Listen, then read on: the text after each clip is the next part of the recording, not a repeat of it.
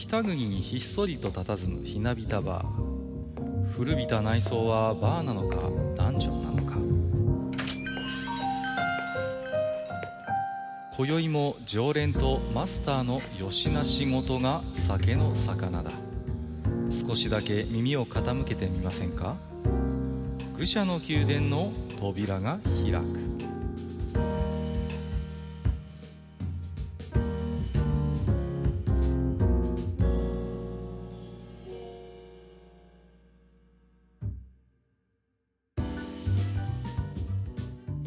マスター、今日も来ましたよ。来ちゃったかい？来ちゃいましたよ、ついに。今日はちょっと、まずいんじゃないですかね。いや、我々がね、恐れていたことがついに起こってしまったということで、はいはい。まあ、何ですか。まあ、何かにつけて愚者級といえばまず取りということでね。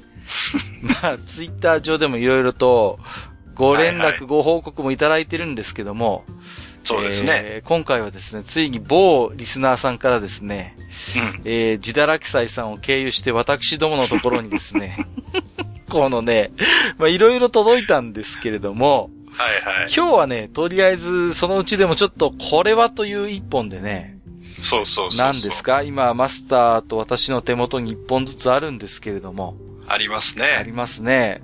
何ですか、これは、えーと、うーん、タッコーラということでね。タッコーラですね。はいはいはい。これあの、ジャジャッツ？ジャッツ、タッコーラって書いてタありますッコーラすね。うん。あのですね、タッコってあの、青森の地名なんですよね。はいはい。で、まあ、ご存知の方はご存知かもしれないんですけど、青森県のタッコといえば、これはね、うんえー、ニンニクが有名なんですよね、ここは。もうその時点でダメだよね。ちょっときついものがあるんですけど、まあ、まあ、国産ニンニクで非常にまあ有名なね、タッコというところで、そこがどうやら、えー、今ちょっとね、製造、販売者を見てるんですけど、はい販売者がですね、タッコ町ニンニク国際交流協会っていうところを作ってましてね。これさ、はいはいはい。まあもうご推察の通り、えーうんガーリックコーラということなんですよ。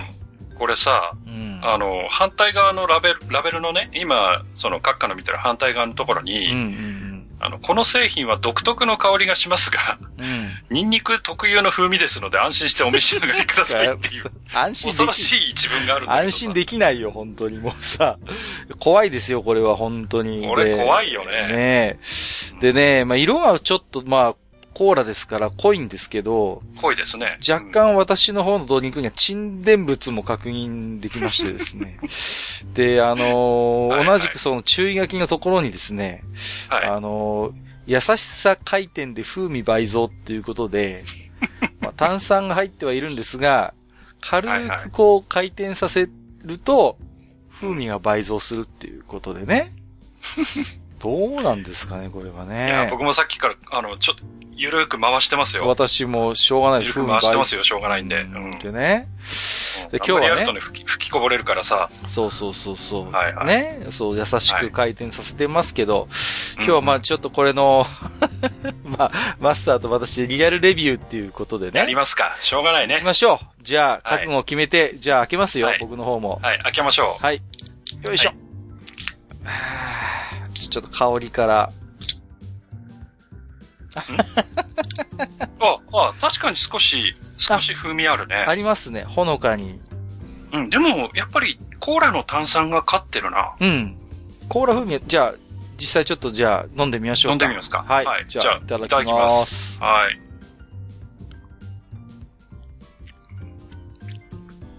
あうん。ー。はいはいはい。うーん。んでもさ、うん。え、そえ、あ、あ、あ、来ますね。来ます、これは。来た。来た来た。最初は、まあもちろんコーラの風味が強いんですけど、やっぱりね、香りとこの後味ですか？来ますね、なかなかこれは。うん。今、二口目飲みましたけど。ああ。あ、でもね、このぐらいならいけるな。ですね。うん。まあうん、、いけるいける。うん。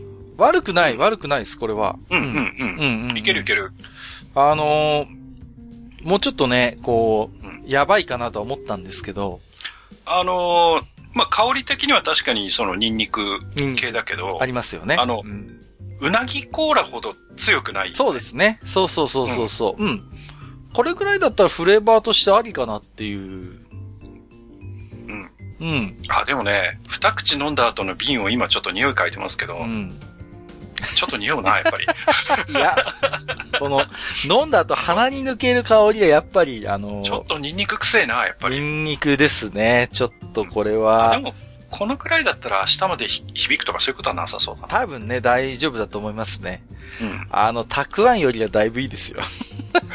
たくあんは本当にひどかったからね。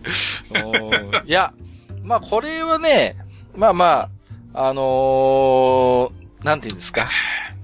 飲めないわけではないかなっていう。いや、もう飲んでますよ、普通に。うん、うん、飲もう今めますよ、ね。瓶半分くらい飲みましたよ、僕。すごいですね。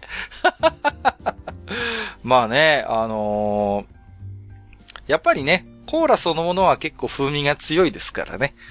うんうんうん。そこまでこう、えげつないほどにニンニクっていう感じではないですけどもね。はいはいはい。割と美味しく飲めちゃいましたね、これはね。いや、普通に、うん、まだ半分残ってますから、うんうんうんあの、今日収録中に全部飲んじゃおうと思いますはいけど。。そうですね。うん。はい。いけます、いけます。うんうんうんはい。えー、ということで、まあ、タはいコーラ悪くないぞということでね、これは。うん。いいですね。いけます。いけます。大丈夫です。はい、大丈夫です。えー、まだまだ、えー、大関クラスではないかなと。うんまあ、幕内には入るかもしれませんけど、ちょっと三役以上にはならないかな。うん、でも、このぐらいだったら、全然大丈夫だと思う。うん、大丈夫ですよね。はい。うんまあ、我々かなりね、感覚おかしくなってるかもしれだいぶねそういう可能性はありますけれども。はいはい。いやいやいや。まあね、しかしそれにしても、いよいよですね、まあ、実物が届き始めたということで、これはね、危ないですよ、本当に。ちょっと気をつけないと。ね。あの、決して我々ですね、あの、あの、なんていうんですか、こう、マズ取りをこうね、探求してるわけではないので、基本的には。これ、あれじゃないですか、あの、うん某作家さんみたいにね、うん。あの、アマゾンの欲しいものリストを公開してたら、あの、どんどん三角コーンが届くとか、そういう、まずいですね。やばいですね。これはちょっとね。まあまあ、あの実はね、今回このタッコーラ以外にも、いろいろと実はいただいてましてね。そうですね。まあ、もしかしたらちょっと今後もね、この愚者の宮殿で、えー、リアルレビュー、うーあるかもしれませんけれども。え、やるんですか？いや、いや、ちょっとわかりませんけれども。とりあえずこのタッコーラは、まあ、なかなかニンニク風味もありますけども、まあ飲めない味ではないなというところで。うん、大丈夫ですね。うんはい。そうですね。はい。えー、ありがとうございます。もうね、わざわざ、えー送っていただきまして。そうですね。はい。はい。えー、ということで。覚えてるよ。ほん本当ですよね、もうね。はい。えー、ということで今日はね、リスナーさんからのプレゼントということで、タコーラ、えー、はい今飲みながら今日は進めていきたいなと思ってるんですけれども、はい。今日の本編ではですね、えーと、愚者道書店の番外編ということで、えーはいはい予告しておりましたように、本屋の仕組み大疑問ということで、うんまあ、なかなかね、まあ、どんな職種でもそうなんでしょうけれども、まあ、えー、書店のね、その、まあ、出版物の流通の仕組みとか、いろいろ、うんえー、本屋さんってどうなってんのっていういろいろ疑問もね、リスナーさんからいただいてますので、えーはいはいそういうものにお答えしつついろいろと今日もおしゃべりをしていきたいと思っておりますので、本日もマスター、どうぞよろしくお願いいたします。はい。よろしくお願いします。どっかで聞いたことあるんだよな。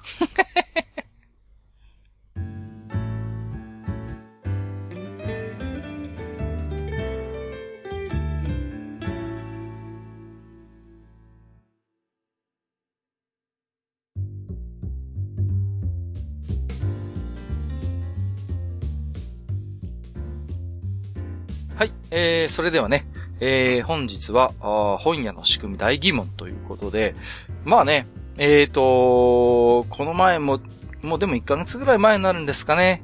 まあ、ヤフーニュースでもちょっと載ってましたけれども、まあもう随分前からね、出版業界元気ないな、大変だなっていうことはね、まはいあ、それはマスターももしかしたら、えー目に触れる機会もあったかもしれないんですけれども、うんうん。まあ、書店がまず今ね、本当に少なくなってきましたよね。もう、はいはい。特にいわゆる街の本屋さんですか？うん。そういうマスターの周りでもありません？こう、なんかあそこに前本屋さんあったのになくなっちゃったなとかっていうの、なんかあったりしませんか？いや、やっぱりね、うんあの、街中の、えっ、と、それこそあの、僕らがね、うんうん。あの、教科書を買いに行っていたような、はいはいはいはいはい。そういう本屋さんがね、やっぱりどんどんなくなってまして、そうですよね。うん、で、今あの、ちょ、ちょっとだけ中心街から離れたところに、あの、大型書店がはいはいはいはい。あるので、うん。まあ、そっちにおそらくお客さん取られちゃってるんだろうなっていう感じはしますよね。そうですよね。うんまあ、結局、その、全、出版業界全体が本当にもう元気がなくなっていて、うんまあ、どうしてもそうなると体力のない零細の書店からね、閉店していくというのは、まあ、やむを得ないのかなとは思うんですけれども、まあ、うん実際最盛期の半分以下になってしまったということでね。うんはいはいで、まあ私もですね、まあ実家が書店だったこともありまして、いろいろと家の手伝いをしていたこともあるんですけれども、うんまあ、あの、いろいろとね、えー、ちょっと今日はそんな本屋さんの話をしていきたいと思ってるんですけれども。はいはい。まあ、えーと、まあ本編ね、入る前に一通だけ先にご紹介させていただきますけれども、えーとう、んパンダ屋さんからね、えーこんな置き手紙いただいておりまして、えー、実は祖父母が個人経営の書店を営んでいたのですが、詳しい内情などは知らないので楽しみにしてますということでいただいております。まあね、こういう個人経営の書店なんかもまあ、中にはね、リスナーさんの中にはパンダ屋さんのように、えーうんお身内の方でね、やってらっしゃった方もいるかもしれませんけれども。うん。やっぱりね、こう、なかなかね、うーん、書店というのは、こう、まあ出版物の流通というのがね、なかなかやっぱりこう特殊なところがありましてね。こう、うなかなか関わってない方にとってみれば、えー、馴染みのない世界でもあるのかなと思いますので、まあ今日はちょっとそういったあたりの話もしていきたいなと思ってますけれども。まず最初にね、えっ、と、これはよく言われることなんですけれども、あのー本って安売りしないよねっていうことはよく言われるんですよね。こそうですね。う。うん、うん。で、どこでも基本同じ値段じゃないですか。うん。うん。例えば、まあね、えー、東京に置いてある、まあ、ある本と、全く同じ本が例えば、えー、地方にあったとして、うん。ね、その書店なんて、その本の、まあ値段がね、じゃあ、例えば東京と地方で違うかって言ったら、まあそういうことはないわけですよね。うんそうね。うんうんうん。うんアマゾンも同じ値段で売ってるということで、まあ、基本そういう値引きがない世界ということなんですよね。うん。うんで、これって、あの、どうなのっていうこともやっぱよく言われるんですよね。その、ね、あの、価格が何、あの、競争がないのっていうことをよく言われるんですけれども、これはまあね、あの、出版物の特殊な流通、あるいは価格決定の形態というのがありまして、えー、まあ聞いたことがある方も多いかとは思うんですが、えー再販売価格維持制度ということで、いわゆる再販制度、再販なんたりしますね。うん。で、まあそういった制度がありまして、えー、これが何かと言いますと、まあ実際にそういう本や雑誌を発行している出版社が定価を決定して、えー、小売書店などで定価販売ができる制度ということなんですね。うん。うん。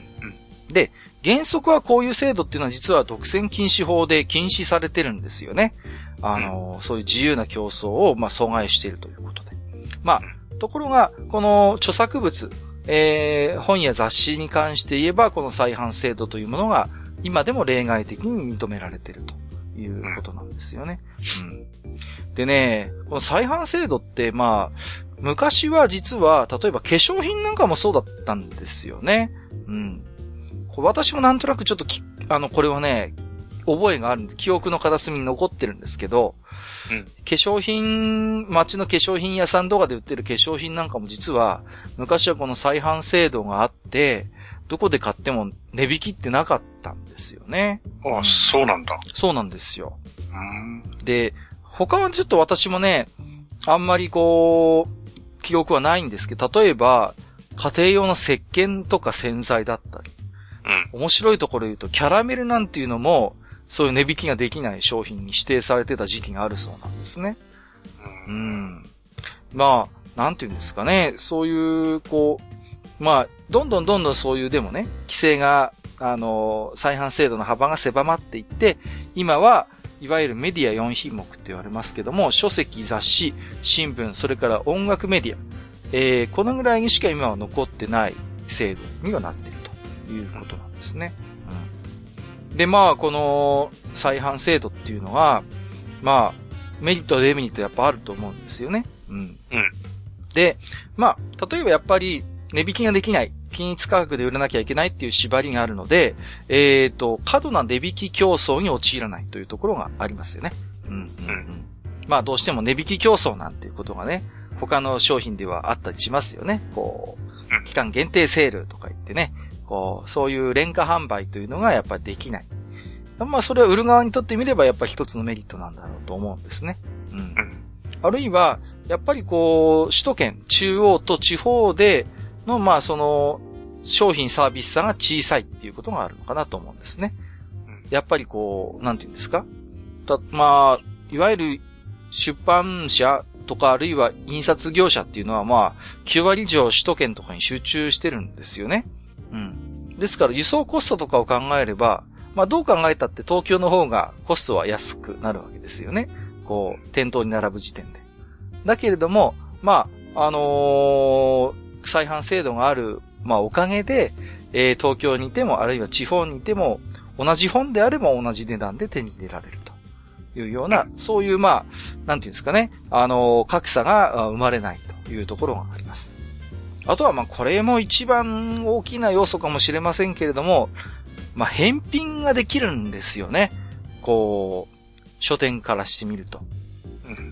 一回仕入れた本を、例えば、しばらく経って売れなければ、まあ、返品をすることによって、まあ、なんていうんですかね。その後で詳しい話はしたいと思うんですけれども、まあ、あのー、仕入れた分のお金を相殺できるといったような仕組みがあるんですね。うん、うん、まあね、だから楽でしょうなんてことを言われたりもするんですけど、まあ、決してそんなことはないんですけれどもね。まあ、ただまあ、この再販制度っていう面で見れば、そういう返品が効くっていうのは一つ特徴にはなるかなと思います。あとは、まあ、ある程度のその仕入れのラインナップ、どんな本が入ってくるかっていうのは、まあ、取り次ぎっていう、まあ、これも、なん、ちょっと出版の業界で独特のやっぱりそういう、あの、まあ、会社があるんですけれども、そこがある程度こう、勝手に決めてしまって納品するんですよね。なので、うん、まあそ、そういう意味で言うと、こう、書店にとってみれば、まあ、決めなきゃいけないことが、あの、少し負担が軽くなると言いますか。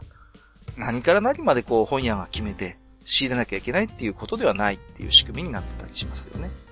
あの、例えば本屋さんでね。はいはい。まあ、例えばジャンプのコミックスみたいなそういうメジャーな本であれば、うんうん、漫画とかであれば、はいはい、まあどこの本屋に行っても大体あるんだけれども、ええええ、あの、そうじゃないものって結構その本屋さんによって当然そのえー、揃えてるラインナップって結構違いが出るじゃないですか。ああ、出ますね。はいはいはい。うん、あれって、うん、その、どの程度がその、まあ、今言ったね、取り次ぎが勝手に決めてっていうのと、はいはいはい、その書店側の裁量っていうのと、うんうんうんうん、それってどういう感じなんですかね？あのー、まあ、取り次ぎ、出版取り次ぎっていうところが実際そういう新刊の、まあ、コミックスも含めて、うん、まあ、書店に下ろしてくるんですけども、一つにはやっぱパターン配本って言うんですけど、やっぱその書店での売れ筋みたいなものを取り次ぎでも分析してるんですよね。あー、なるほどね。うん、例えばだから、この書店は、あの、ジャンプコミックスがよく売れるな。だったら少しジャンプのコミックスを手厚く入れてあげようとか、あるいは、ここの店はちょっとマニアックで、例えばマッグガーデンとか一人者のコミックが売れるんだよななんていうところがデータとしてあれば、やっぱそういう本を新刊としてこう多く入れたりするっていうことはやっぱりあるんですよ。あの、もちろん書店側から、その、うん、注文すれば物はもらえるんですよね。そうですね。まあ、万数入ってくるかは別として、やっぱある程度そういう裁量は効きます。うん。うん、なるほど。そうすると、うんうん、そういうところで実際にそれが返本なく売れていけば、はいはい。まあ、それがそういうデータがそそ、と、整っていくから、そうです、ね、あとはこう、いつもその、書店側がこの本、この本って言わなくても、大体そっち系の、例えば売れてるものが、ある程度は取り次ぎの方で勝手に決めて入れてくれるっていう側面もあるってことか。そうなんですよ。やっぱり出版物ってもう点数がものすごい膨大にあるんですよね。こう、1日ベースで考えても、1日あたり300点から400点ぐらい実は新刊の本ってあるわけなんですよ。だから、それをいちいち一つ一つ書店の方で、これを何冊、これを何冊って決めるっていうのはやっぱり現実的ではないんですよね。うん。だからそうなってくると、やっぱり取り次ぎの方がある程度そういうデータを持っていて、まあ、その書店に合わせたような配本をするっていう、まあ、建前にはなってるんですけれども、建前か。建前にはなってるんですが、実際にはそううまく機能してないというのが、多くの書店員の多分本音であって、あ、そうなんだ。うん、大して売れないような本とかを大量にどかどか仕入れてきたりとか、おろしてきたりとか、肝心の欲しい本が全然入ってこないなんていう不満はよく聞かれるんですよね。うん。だからその、新刊のそういう配本だけに限って言えば、あんまり実は書店のそういう、こう、裁量っていうのが、効かないっていうところがあるんですよ。あ、そうなんだ。うん。で、それはやっぱり問題で、だから、例えばね、お客さんの立場としてみれば、今度のこのジャンプの新刊欲しいってなった時に、じゃ書店に行って予約したいですって言って、うん、まあ、ある程度は計算が立つから、多分ね、このぐらいは入ってくるだろうなっていう過去の実績と付き合わせて予約注文を受け付けることは多分できるんですけれども、じゃあ100%は大丈夫ですよね、発売日に行って買えますよねって言った時に、結構ギリギリだったりなんかすると、いやーすいません、ちょっと何とも言えないんですっていうこともあったりするわけなんですよ。うん。うん。だそこは難しいところですよね。こう、だから、その辺もある程度期間が空いてたりすると、まあ、別途出版社の方に直接予約を、の連絡を入れて、確実にこの人買いますからおろしてくださいね、みたいなことを、やり取りをする場合もあるんですよね。うん、例えば特装版なんかはそうなんですよ。例えば限定版のドラマ CD だったりとか、そういうものが入ってきますよっていうやつは、まあ、大体のやつは、あの、買い切り扱いになったりするんですね。もう、返品は聞きませんよと。その代わり、事前に予約した分は満数出庫しますよって出版社言ってくるわけですよ。なるほど。うん。だからそうなると、事前に例えばお店の方にポスターとか告知を打って、で、予約を集めて、じゃあ今回、この特装版のコミックス5人注文がありましたっていうことで、例えば出版社にそれを、ボンとこう、情報を上げれば、発売日には満数入ってくる。だけどもそうじゃない通常のコミックスなんかですとその辺の計算がなかなか難しいと。いうこともあったりします。うん。あるいは、その、まあ、これは中小、ある程度、まあ、守衛者とか小学館みたいなメジャーじゃないところに多いんですけども、ある程度その、なんていうのかな、セットとして、こう出版社の方で営業をかけてくる場合もあるんですね。例えば、あのー、あれですよね。あのスクエニなんかはそうですよね。ガンガンコミックスなんかは割と、セット提案みたいなことを向こうから言ってきて、あの、うん。ある程度今の売れ筋のうちのラインナップこれです、みたいな感じで、こう、もう、丸ごとそのセセットで、中、仕入れませんかみたいな提案があったりするんですよ。はいはいはい、はいそうすると、まあ、それでお願いをして、あのー、あらかじめそのある程度、棚が埋まるぐらいのボリュームでボンとスクエニのコミックが入ってくる。みたいなパターンもあるんですよね。うんうん。まあその辺はですからいろんな形があるっちゃある。感じですね。うん。なるほどね。はい。で、まあちょっと再販制度の話に戻りますと、まあもちろんデメリットもありまして、例えばやっぱり大きな書店や首都圏の書店にとってみれば、価格で競争力をつけることができないってやっぱりデメリットだと思うんですよね。うん。うん。ある程度視力がある書店さんだったら、やっぱり少し値引きをして、あの本屋さんよりもうちは安く売れますよみたいなこと、もしかしたらやりたいのかもしれないけれども、まあそれがやっぱりできない、禁止されてるっていうところがあります。あるいはやっぱりその、どうしても本、なんていうのかな？この商品の性質上、均一の品質のために差をつけられないっていうところもあるわけなんですよね。うん。どこの本屋で買おうが、要はその、ワンピースの最新刊は同じものが並んでるわけじゃないですか。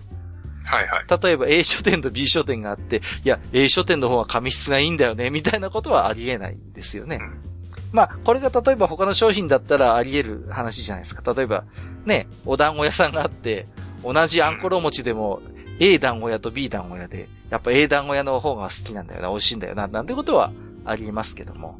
うん。まあなかなかそういうことがこう、本とか雑誌では起こらないっていうところがありますよね。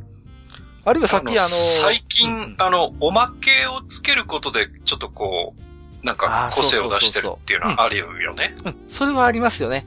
結局だから、本そのものでは付加価値をつけられないから、そこに何かこう、プラスアルファで、この書店で買ったらこう、ポストカードつけますよとか。うんうん、そうそういうのはありますよね。例えば、ね、メロンブックスさんで買うときにはこれがついてくるとか。うん、そうそう虎の穴さんで買ったときにはこれがついてくるっていうような、特にコミックスなんかですとそういう付加価値をつけたりして、こう、うちの書店で買ってくださいっていうのは多分あると思うんですよ。まあ仕方ないけど、あれ首都圏でしかやんないんだよね。そうなんですよ。ねほんとファックだよ、あれは。だから、ああいうところでちょっと実は、やっぱり、地方と都市部での差ってやっぱ出てはいるんですよね。実際はね。だけど結局商品そのものではそういうところで勝負できないっていうところはありますよね。なんか4件回っておまけ全部ゲットしちゃいましたとかっていうのをツイッターで見ると本当死ねって思いますからね。いや、ああいうのはね、本当どうなのかなと思いますけれどもね。うん、うんあるいは、さっきね、ちょっとマスターも言ってましたけども、まあ流通がどうしても特殊なもんですから、仕入れの裁量が大きく制限されてるんですよね。次のワンピース売れそうだから、うちは50冊入れたいなんて言って、じゃあ50冊入ってくるかっていうと、そんなことはないんですよね。やっぱり。だから、あの、ここは非常に悩ましいところで、万数出してくれなかったり、なかなか義務化しない。ね。で、そういうことがやっぱり起こりうる。うん。で、やっぱり、店のレベルで予約を取ってたりなんかすると、例えば、予約でね、20冊ワンピースの最新刊予約が入りましたって時に、やっぱり倍の40ぐらい欲しいんだけど、例えば25冊しか来なかったってなると、実際お店で売れるのって5冊ぐらいしかなかったりするってこともあり得るわけですよね。うん。うん。この辺はやっぱ悩ましいところですね。あとはやっぱりその、さっきのね、付加価値っていう話もありましたけれども、経営努力できる領域っていうのがやっぱ他業種に比べて狭いっていう指摘もあったりするんですよね。うん。扱ってる商品がまず同じものであって、しかも値段でも勝負ができないとなると、じゃあ結局まあ、延べ床面積に依存した品揃えであったりとか、あるいはね、まあ、教科書販売みたいな、あれも既得権益なんですけど、実際は。そういうなんか固定的な要素である程度評価が決まってきてしまうっていうところも難しいところですよね。うん。まあ、もちろんね、お店の雰囲気であったりとか接客サービス、あるいはね、外商なんて言ったりしますけども、ね、あの、こっちの方から逆にそういう図書館とか学校に行って、これどうですか？あれどうですか？っていう営業、そういう努力の余地はもちろんあるんだけれども、いや、やっぱりこう、なかなかね、こう、他の商品みたいな自由な競争力があるかというと、どうもそうでもないと。あ、ちょっと今疑問に思ったんですけど、はいはい。例えば図書館とかに本下ろすとするじゃないですか、うんうん、外商でね。ありますね。で、図書館ってまあ、大概は公共の施設じゃないですか。そうですね。はい。で、そこで、その本を買うっていう行為に対してて、はいはい。それって何？その各本屋さんで随形で本入れられるもんなの？基本的には入れられます、それは。あ、そうなんだ。はい。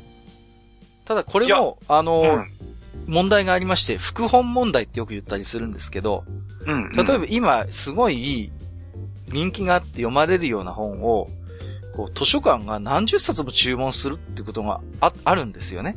はいはいはい。ただそうなってしまうと、漢字、せ、せっかくの新刊本なのに、図書館にそんだけ入ってしまうと、こう、ああ、なるほどね。そう、書店の系、やっぱりその売り上げを圧迫してしまうっていうことで、それはよくあの、問題になったりします。だから、どんなに売れ筋の本であっても、そんなね、あの、何十冊も入れてくれるなっていうような、うん、そういうような、やっぱり、やりとりはあったりしますよね。実際書店、いや、あのー、ちょっと今、自分の業界と重ねて考えたときに、はいはい。あの、入札って、こう、成立しないよなって思ったんですよ。ああ、それはね、ありえないです。うん、あの。だから、ね、本の価格が決まっちゃってるから。そうなんです、そうなんです。こう、A 本屋さん、B 本屋さん、C 本屋さん来て、うん、例えば今回はこういう本を、例えば、まあ、総計で例えば100冊入れますと。で、じゃあ、じゃあ A、A 書店さんいくら、B 書店さんいくらっていうことが差がつかないから。そうなんです。入札っていうのは、そうか、成立しないんですね。そうなんです。で、どこでじゃあ、その、競争してるかっていうと、これもまた一つ問題なんですけど、まあ、よく図書装備って言ったりするんですけど、はい。と、例えば本にね、こうビニールのコーティングしたりとか、あるいは、その、分類のシール貼ったりするじゃないですか。はいはい。やります、ね。NBC 分類って言いますけど、うんうん、ああいうのを、うちがやりますようちでし買ってくれるんだったら、うちでサービスでやりますよっていうような、そういう提案をしてくる書店とか業者があるんですよ。そうか。本の価格以外でのサービスで差をつけるわけだ。そうなんです、そうなんです。そういうところでやっぱり、本来は図書館の職員やスタッフがやる部分を、ね、おろす段階でうちがやりますから、ぜひうちと契約してくださいっていうような、うん、まあ、あのー、交渉がよくあります。なるほど。うん。ただやっぱりね、ものすごい負担なんですよね、書店にとってみれば。そらそうよ。うん。だから、そうなると、これも問題なんですけど、結局その、東京とか地方の図書館であってもね、東京とか大手のそういう図書館関係を一手に引き受けるような大きな会社が結局取ってしまって、地元の書店がそこになかなか食い込めないって問題もあったりするんですよ。本来は、やっぱりその、地元のね、私立とか県立の図書館であれば、やっぱ地元にお金を落としてもらいたいっていうのがやっぱりあるはずなんですよ。そうね。うん。ところが、そういうやっぱり東京とか中央の大手のそういう図書館流通センターとかあるんですけど、いろいろそういう会社もね。そういうなんか図書館を本当にメインのなんか営業にしているような業者が取ってしまうと、地元にお金が落ちないっていう問題があるんですよ。でそれはどうなんだっていうやっぱり議論もあったりするんですよね。うん、なるほどね。そうなんですよ。さらに最近はまあ、マスターも聞いたことあると思うんですけど、もう本当に緊縮緊縮で、図書館に避けられるその、経費みたいなものがどんどんどんどんこう、圧縮されてると。うん、となると、ますますそういう図書館が本来やるべき仕事を受け負ってくれるようなところに、こう、どうしても契約が行きがちっていうね。うん。うん。だから、まあそういういろんな要素が相まって、なかなか地元の書店が、こう、図書館の、えー、納入に食い込めないっていう問題もあったりします。なるほど。まあこれも問題なんですよね。うん。それから、えーとですね。じゃあちょっとそろそろ次の、えー、疑問ということで、えー、本って実際、じゃあ、原価率ってどんなものなのみたいな。うん、うん、そういう話もよく言われるんですよ。実際本屋さんって何本儲かるのっていうことで。うん、まあ、これは実は、あのー、賞味って言葉があります。あのー、正しい味って書いて、賞味って言うんですけど。はいはい。賞味ね。うんうん。これはどうなの？あのー、書店っていうか本以外でも言ったりするのかな？もしかしたら。うん。ないことはないと思う、ね、ないことはないですけど、出版物においてはものすごくこの賞味っていう言葉が、あのー、メジャーでしてね。まあ、出版物における原価のことを賞味って言います。で、えー、例えば賞味が75%だよって言われた時には、定価が1000円の本が売れた場合は、1000円から原価750円を差し引いた250円が書店の儲けになるっていうことなんですよね。うん。で、えー、この賞味率なんですけれども、えー、決まっているものではないんですよね。うん。出版社であるとか、あるいは出版物によって、この賞味率ってのはまちまちで変動するんですよ。うん。ただ、一般的には、雑誌は一般出版物に比べて、賞味が若干低い。まあ、つまりそれだけ旨味が書店にとって大きいっていうことが、まあ、多いのかなと思うんですね。うん。で、まあ、さっきも言いましたけども、えっ、ー、と、出版の流通には間に取り次ぎっていう会社が入ってまして、出版社、取り次ぎ書店っていう、まあ、流れになるんですけれども、当然この取り次ぎも手数料を取るわけですよね。うん。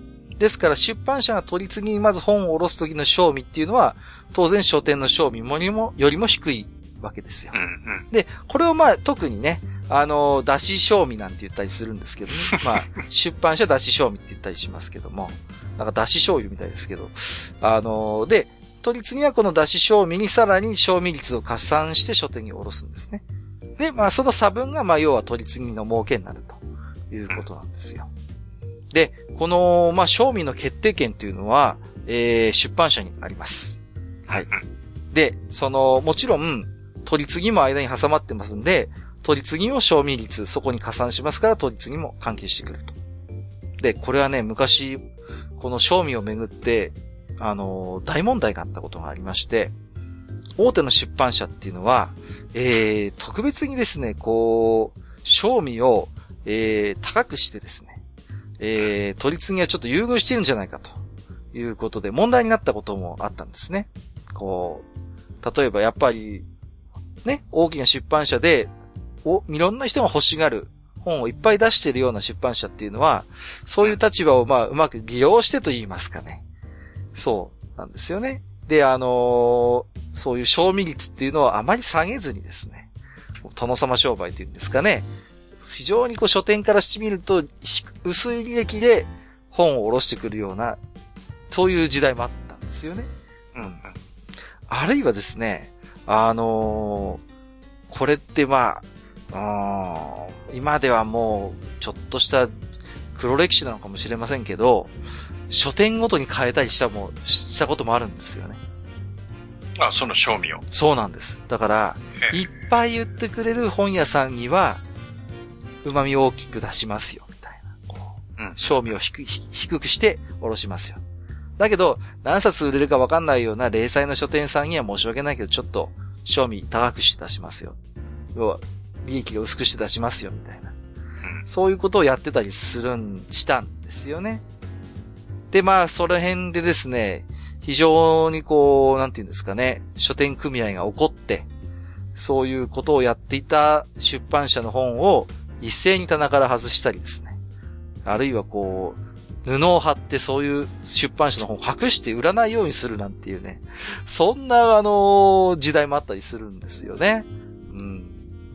まあ、そういういろんな過去にはやりとりもあったりなんかしたんですけれども、まあ、その時のボイコットの時は多分いくつかの出版社は賞味の切り下げに応じてたと思うんですけれどもね。ただこの賞味の大小っていうのは、やっぱりその、価格決定権は結局書店にないわけですから。うん。うん。再販制度によってね。ですので、この賞味ってのはものすごく売り上げに直轄する死活問題になるわけなんですよね。うん。で、じゃあ実際どうなんだっていうことなんですけれども、出版社の卸賞味っていうのは大体定価の65%から、まあ高くて80%。で、取り次ぎは出版社の卸賞味に8から10%ぐらい乗せて書店に卸す場合が多いと言われております。ですからまあ、書店の粗利益として、まあ、定価のだいたい20%から22%前後を受け取るのが一般的なのかなと言われてますね。はい。なるほどね。うんうんうん。ですから、どうですか？あの、今、週刊少年ジャンプを一冊売ったとすると、うーん、そうですね。書店にはまあだいたい50円ぐらい入るのかな？はい。うん。260円、280円ぐらいだとするならばね。うん。うん。まあ、そんな感じになってます。はい。うん。で、まあ、さっきからね、まあ、取り次ぎ取り次ぎって言ってますけど、じゃあ、あのー、取り次ぎってじゃあ何なの？っっていうことなんですけれども、まあ、何度もね、言ってきましたように、まあ、出版社から、まあ、本を下ろしてもらって、それを書店に、まあ、ええー、まあ、さらに下ろすっていう、まあ、なんて言うんですかね、間に入ってくるそういう業者になるわけなんですけども、えー、日本の出版業界においてはもうここは完全に、まあ、えー、河川状態ということで、まあ、二大都立になんて言いまして、まあ、えっ、ー、と、東販っていう会社と日販っていう会社がありましてね。多分世の95%以上の書店はこのどっちかと契約してんじゃないかなっていう気がするんですよね。うん。まあ、もう一つ大阪屋なんてもあったりしたんですけれども。うん。で、もうほぼ、東販と日版がまあ独占しちゃってる感じなんですね。一般的な書籍に関して言えば。うん。で、ここが、まあ、うんとですね、まあ、出版技術の大きな特徴にはなるんですけれども、取り次ぎ自体も、ある程度在庫は抱えてたりするんですよね。うん。うんうんうん。だけれども、まあ、なんていうのかな、あのー、さっきも言ったように、そういう配本のデータなんかを持ってて、そこが書店にいろんな本を下ろしていくんですけども、特徴としてはですね、例えばじゃあ、えー、ある出版社が、あある本を100冊すりました。で、その100冊を、じゃあ取り次ぎに下ろしましょうって、100冊取り次ぎに下ろすじゃないですか。うん。そうすると、その時点で実は出版社にお金入ってくるんですよ。うん。一冊も売れてなくても。はいはい。うん。取り次ぎに下ろした時点で、もう取り次ぎからお金が入ってきます。出版社に。うん。うん、うん。で、その取り次ぎは、その本を、じゃあ、ね、各書店に、まあ、さらに下ろしていくわけじゃないですか。うん。で、じゃあ、末端の書店で本が売れました。あるいは売れませんでしたってことがあって、実際50冊返品になってきましたと。はいはい、書店から今度取り次ぎに50冊戻ってきました。ってなると、まあその50冊を原則として取り次ぎ出版社に戻すわけですよね。うん。となると、じゃあ、えー、その分はどうするのってなると、その分の50冊分のお金っていうのは、その、まあもちろん出版社ってね、1冊だけ本出すためにあるわけじゃないですから、まあ毎日、あるいはね、毎週のようにどんどんどんどん本をね、新刊書、新刊を出して、まあ取り次ぎ下ろすわけですけど次の請求から、要はその分のお金を、こう、控除して払うっていうシステムなんですよ。うん。返品分のお金を、じゃあさっぴいて、今度お宅にお支払いするお金から控除して、じゃあ払いますっていうような仕組みになってるんですよ。うん。ですから、もう構造的なちょっとこう、自転車操業システムになってるんですよね。うん。言ってみれば。だから、苦しい出版社にしてみれば、とりあえずどんな本でもいいから、あの、すって、取り次ぎ下ろせば当座の金が入ってくるっていう、ことになるわけなんですよ。その代わり、常に返品分の、うんうんうんうん。うんと、借金が取り次ぎにあるっていうことだよね。そうなんです、そうなんです。うんうん。うんうん。ですから、あのー、よくあることなんですけども、潰れそうな出版社なんかな、怪しいなんてことになってくると、やたらめったらなんかもうどうでもいい本をいっぱい吸ってなんか、ガンガン取り次ぎ下ろすなんてことも過去にはあったんですよね。なるほどね。要は当座の運転資金が欲しいから。うんうん。うんうんうん。まあ、だけどね、結果としてみればでもそういう本ってまあ売れませんから、あの、大量に返品になってしまって、結局、ね、将来的には大したお金が入ってこなくなってしまって、もうニッチもサッチもいかなくなる。っていうことが、まあよくあったんですよ。うん。だからその、これもよよくね、構造取引の流通上の問題なんですけども、あの、出版社っていうのはもう、そういう形である以上、常に本を出し続けないといけないっていう、まあ、形になっちゃってるわけなんですね。もう、安定的には、まあ、出版社にしてみればもうほとんど、収入のほとんど取り次ぎに依存してるわけですから、まあ、だから、その、まあ、今どうかわかりませんよ。その、中にはね、本のクオリティは2の次3の次。とにかく本を作って取り次ぎに下ろしちゃえっていうことで、まあそういうあまりこうなんていうのかな、こう吟味してないような、あの、クオリティの低いような本っていうのが大量にこう市場に溢れたなんていうこともあったんですよね。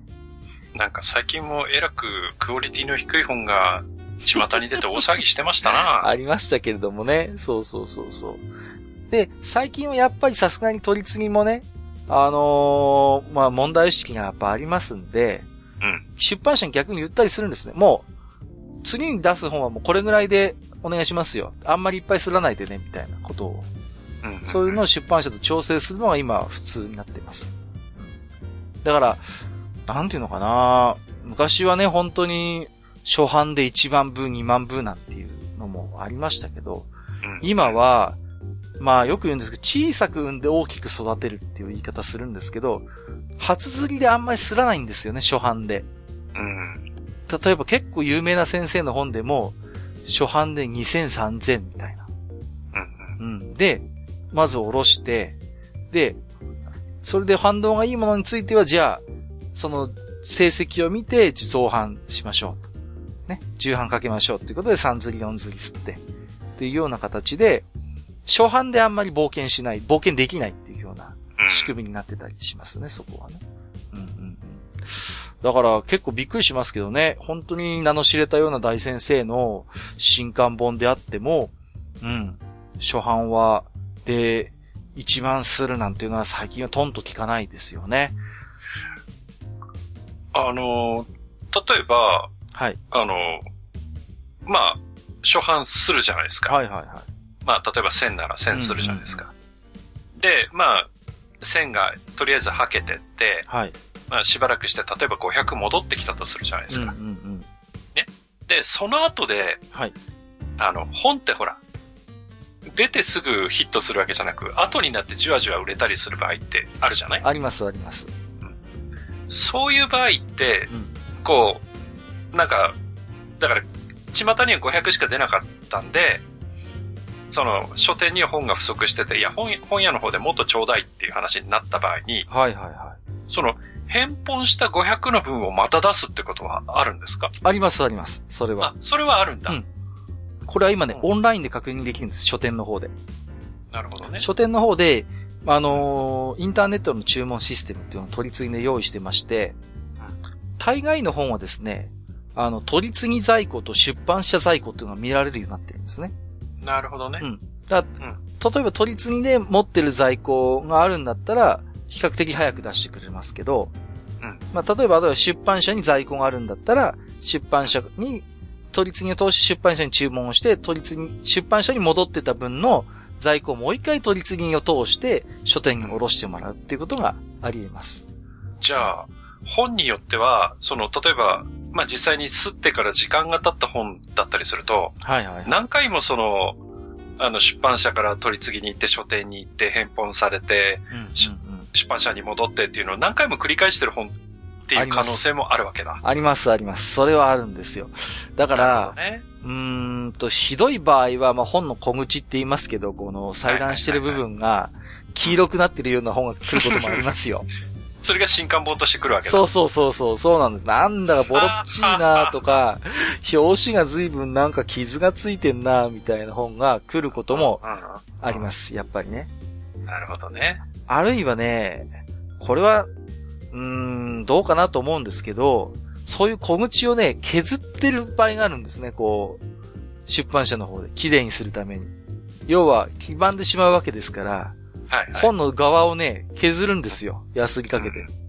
あれ、どっかの古本屋でそれ問題になってたよね。そうそうそうそう。だから古本屋で、だからブックオフとかもやってるのかな？多分。うん、で、要は同じ本なのになんか、なんかちっちゃくなったね、みたいなことが。サイズが若干小さくなった、ね、そうそうそうそうそう、うん、あって、同じようなことを実は、某出版社で、出版社サイドがやってたなんていうことが問題になったこともあるんですよね。もう古本屋じゃねえんだからさ、やめてくれよと思うんだけれども、まあ、良識にある出版社だったらね、やっぱり、そういう本は一回廃棄して、改めて重版をかけてね、うん、新刊本として用意してくれればいいんですけども、なかなかそうはいかないんですよね。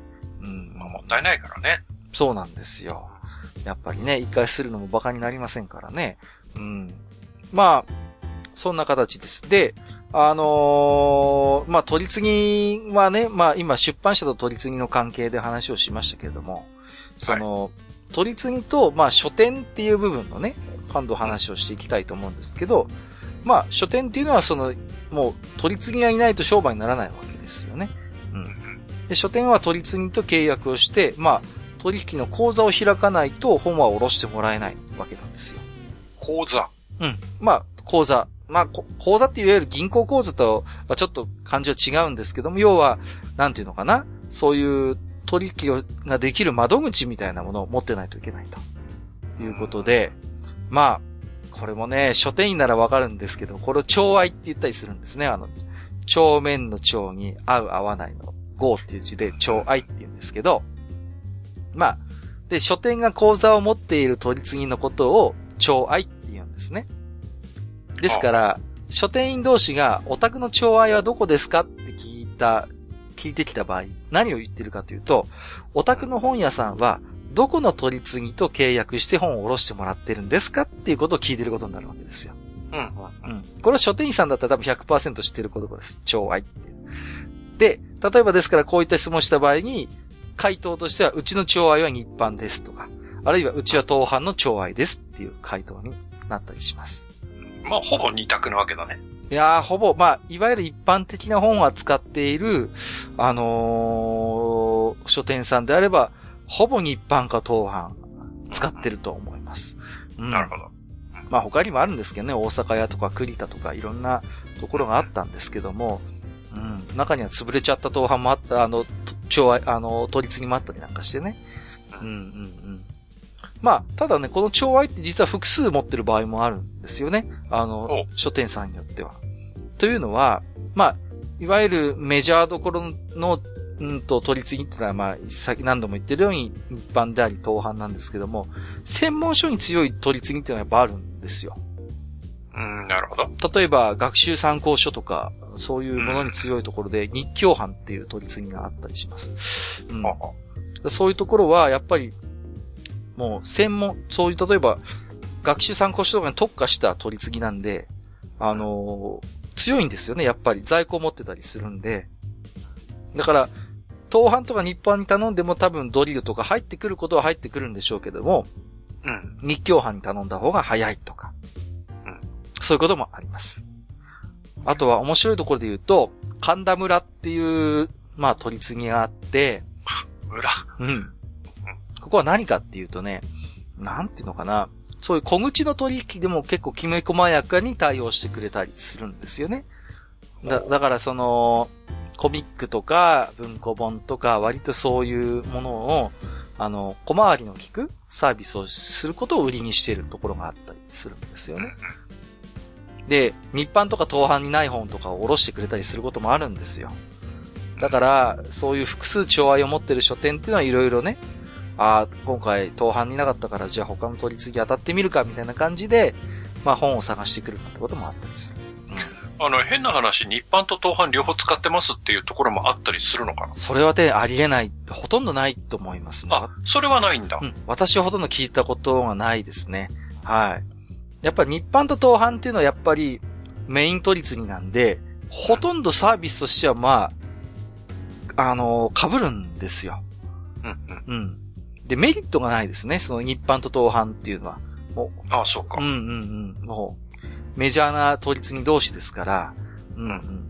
日版にない方が東販にあるとか、東販にある方が日版にないとか、そういうことって、まあまあ、ありえないですね、やっぱり。メジャーどころなんで、この二つが。うんうんうん。ですし、まあ、いろいろとその、提供しているサービスも競合するので、で、ランニングコストなんかも含めて、やっぱり日版と東販両方うちは契約してますっていう書店は、ちょっと聞いたことがないんですね。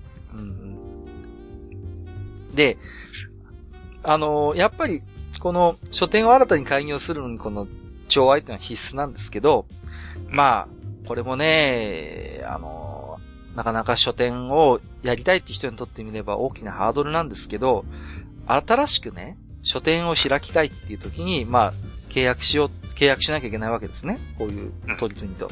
数百万単位の保証金が必要なんですよ。それはその取り次ぎに払うってことですか？そうなんです、そうなんです。そうしないと、あの、まともに本を下ろしてくれないんですよね。これが書店の新規参入を妨げている一番の障壁だと思います。ただやっぱり取り次ぎにしてみても言い分があるわけですよね。例えば、そうやって本を下ろしてて、例えばその本屋が潰れてしまったら、もう、取り次ぎは丸々そこの在庫を抱えなきゃいけないわけですよ。丸損になってしまうわけなんですよね。うん。それだと困るから、あの、保証金は必要なんですっていうことなんですけれどもね。うん。まあ、なんて言うんですかね、その、取り次ぎと書店の関係っていうのは、うん、まあまあ、なかなか複雑なところがあって、単純な、そういう、おろしてくれる会社っていう感じではなくて、いろいろとその、その書店の資金売り的な部分にも、まあ場合によっては口を出してきたりとか、うんうん。あるいはやっぱりその、なかなかね、融通の効かない会社だったりもするんで、取り次ぎっていうのは、まあ、気骨のある本屋さんなんかですと、しょっちゅう、ここのね、取り次ぎを怒鳴りつけたりとか、こう、喧嘩したりなんかして、本をぶんどってくるっていうようなことも、まあまあよく聞く話ではあるんですよね。うん。まあ、まあそんなね、本当にこの取り次ぎっていうのは、まあ一つ出版技術においては、うーん、格べからざる、うん、存在ではあるんですよね。うん。で、まあ、あのー、なんていうんですかね、その、本屋の仕入れの話もしていくんですけれども、その、なんていうのかな。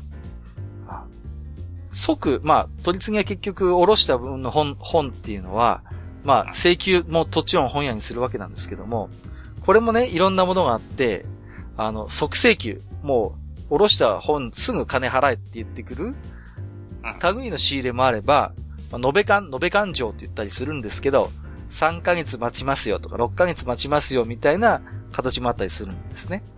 うん。要は例えば、まあ、3延べって言ったりしますけど、3ヶ月支払い、そう。うん、3ヶ月支払い、支払い待ちますと。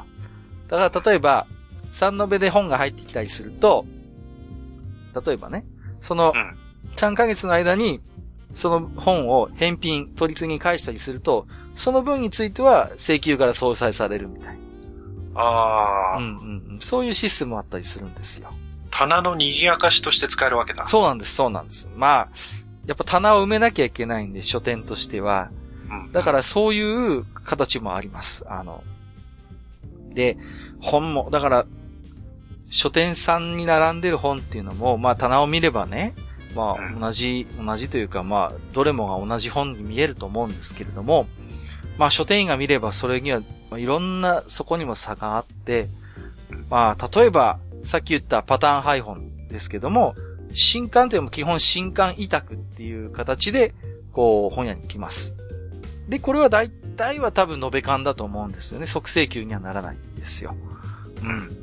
3ヶ月なり、まあ、まあ、6延べってのはあんまり最近聞きませんけども、そういう感じで、とりあえず並べてくださいと。で、すぐには請求しないんである程度棚に置いててねっていうのが新刊委託系の本です。あるいは、あのー、ね、注文で仕入れる本っていうのもあるわけですよね。で、注文ですと、これは、あのー、二つ大きく分けてありまして、補充と客中っていう、まあよく言ってますけども。補充っていうのは、特にお客さんから言われているわけじゃないけど、ね、本屋の、うちの本屋とこれ売れそうだからちょっと仕入れとこっていうのは補充って言います。で、お客さんからリクエストがあるやつは客中って言うんですね。うん。で、まあ、こういったものは基本即請求です。もう。補充であっても、お宅の本屋さんで、そうやって任意で、うん、仕入れるものはやっぱりもうすぐ請求しますよっていうことがあったり。で、客中も基本的にはやっぱりすぐ、まあ、確実に売れる本ですから、すぐ請求が来ます。あとはね、この辺からちょっと複雑になってくるんですけど、出版社が企画するっていうものもあるんですよね。こう、出版社が提案が来たりするんですよ。メールとかファックスで。うちで今度こんなセット出します、みたいな。うん。例えば、あの、レシピ本のセットこんなのいかがですか？みたいなことを言ってきたりします。こう。なるほど。うんうんうん。で、まとめて仕入れませんか？みたいな。そう。なんとかセットみたいな感じで売り込んできたりします。で、これはね、あの、延べ勘の場合もあるし、即請求の場合もあるし、それは混在してますよね。うん。で、同じように出版社じゃなくて、取り次ぎが企画する場合もあるんですよね。こう、取り次ぎが企画すると、例えば、あの、出版社を横断して、これはセットになってくるわけですよ。例えば、有名なところで行くとあれですよね。あのー、夏とかにやってますけど、うん、夏の100冊とかって聞いたことありません？文庫本とかで。S、S 文庫の100冊ですね。そうです、そうです。ね、うん、有名ですよね。夏の100冊なんて言って。はいはい。ああいうのって、まあ、あれはまあ、出版社の、一つの出版社でやってますけど、うん、あの、ああいうのってやっぱ取り次ぎが企画したりするものもあるんですよ。例えば、夏のホラー文、ホラー系文庫セットとかミステリーセットなんて言って、いくつかの出版社からピックアップして、一つのこう、ね、各3冊100点みたいな感じで、ボーンと企画にしたりあの、なんたらフェア的なやつ、ね、そうそうそうそう。出版社でやって、あの、本屋でやってるなんとかフェアっていうのは、大体この取り次ぎ企画系のものと、出版社企画系のものが多いかなと思います。なるほど。うん。あとはですね、うーんと、この辺だからだんだん複雑になってくるんですけど、常備帰宅っていうのがあるんですよね。お常に置いとく、うん、そうです。常備ってのは常に置いとくってやつで、うん、これ何かっていうとですね、基本的に、あの、そんなに頻繁に売れるわけじゃないんだけど、やっぱ棚に置いておきたい本っていうのがあるんですね。例えば、専門書の類であったりとか。うん。あるいはやっぱり、うん、まあ、いろんなものがあるんですけれども、例えばこう、農業書みたいな、いろんな、まあ、作物のこう、ね、そういうガイドブックみたいな、こう、育て方みたいな本とか、うん、そういう、いろんなそういう、なんていうのかな、棚には一冊は置いておきたいんだけど、そんなに何冊も何冊もいらないよみたいなものは、出版社常備っていうことで、この常備帰宅っていうことで、えー、これはですね、あの、ちょっとまた他の本と違って、他の、基本的に今までの本っていうのは売れたらまあ、よかったねで終わりなんですけども、常備っていうのは契約があって、売れたら必ず補充してくださいっていう契約がされてるんですよ。ああ、なるほどね。うん。だから例えば A セットで1、2、3、4、5って本があった時に3が売れましたってなったら、うん、その3っていう本は必ずえー、補充してくださいよ。常に1、2、3、4、5揃ってるようにしておいてくださいよっていう契約をするのがこの常備帰宅って言われる本ですね。うんうん。まあ、ですからね、ポスで管理しているところが多いんでしょうけども、よくよく注意して見てみると、この常備の本っていうのは、あの、本にね、スリップって挟まってるんですけど、探索みたいな紙が。はいはい。うん、あれがね、2枚挟まってたりします、この常備のやつは。要はそう、これが常備だよって分かるようにしてあるんですよね。うん。そういうものがあります。あるいはですね、ん、これももうほんと複雑っていうか分かりにくいんですけど、同じような常備で、取り次ぎの方で企画してるものもあるんですよ。出版社じゃなくてこれをね、うん、例えば日版がやってるやつですと日版定版って言ったりします。で、当版ですと、まあ、通称 OB って言うんですけど、オーダーベストっていうものがあって、その、取り次ぎレベルで様々なジャンルに特化した、そういう揃えておきたい常備の本っていう企画があって、それも必ず売れたら補充してくださいよっていう形で、うん。要はこれも棚をある程度やっぱ埋めるために生まれてきたシステムだと思うんですけれども、そういう形で、こう、置いてる本があるということで、はい。まあ、一口に書店のね、本の在庫といっても様々なそういう形で入ってきているので、それをやっぱり書店員っていうのはこう確認をして、えー、その本がもし売れたとするならば、ふさわしい形で補充をするなりしないといけないというものがあります。うん。まあ、この辺もなかなかね、わかりにくいっちゃわかりにくいんですけれどもね。うんうんうん。まあ、ですから、まあ、それぞれに、まあ、さっき、即請求とか延べ勘って話もしましたけれども、あのー、書店に並んでる本っていうのは本当にいろんな仕入れルートが混在していて、かつ、請求の仕組みも複雑なので、この辺もやっぱ書店の経営状態を一つ把握する難しさにもなってるんですよね。うん。だから、例えば、さっき言った延べ勘定なんていうのはちょっとね、書店にしてみればありがたい話ではあるんだけれども、まあ、あくまで繰り延べになってるだけですから、あの、そのね、国の弁になってる間に返品するのをうっかり忘れたりなんかすると、どさっとその分の請求がまとめてきたりなんてすることもあったりしますよね。うん、うん、あるいはやっぱり、その、返品のね、きちんとすれば、その分の請求っていうのはまあ、相殺されるわけですから、まあ、返品されるものが実際にこう、会計上、さっぴかれること入帳って言ったりするんですけど、そういう、まあ、返品請求と相殺される入帳っていうものをきちんと把握して、棚棚の入れ替えをまめに行うような、風通しのいい在庫管理がやっぱ必要になってくるということですね。うん。ただ、やっぱ忘れちゃいけないのは、返品の送料っていうのはやっぱ書店持ちなんですよね。これは。ああ、なるほど。うん。入ってくるお金は、あの、取り次ぎ持ちなんですけど、ですから、まあ、あんまり無計画にどかどか仕入れてどかどか返品すると、それもやっぱりものすごいこう、あの、負担なんですよね、書店にとってみればね。うん。その辺もやっぱり一つ気をつけなきゃいけないところなんですよ。うん。まあ、なんていうのかな。その、いかに売れ筋をこう見極めてですね、えー、効率よく本を売って返品を減らしていくっていうのはやっぱりどこの書店であってもこう、共通の課題なのかなというふうに思います。はい。あとはですね、やっぱりちょっとこれもよくご質問いただくところなんですけども、アマゾンとリアル書店ってこう何が違うの？なんでアマゾンで頼むと早いのに、書店に頼むと遅いの？みたいなことってやっぱよく言われるんですよね。そうね。うん。書店に本を頼むと、いやー、1週間から2週間ぐらいかかりますけど、みたいなこと言われることってやっぱよくあると思うんですよ。うんうん。うん、あるある。これもね、うーん、なかなか難しいところなんですけれども、まあ、一つにはやっぱり書店に頼むと、いろんな本の注文の形があるんですけど、基本的には、やっぱ取り次ぎと出版社の在庫を見て、そこに在庫があれば速攻に注文をかけるんですけれども、ただ、出版社にじゃあ在庫がありましたっていう時に、それを直で本屋に下ろしてもらうことがやっぱできないわけなんですよね。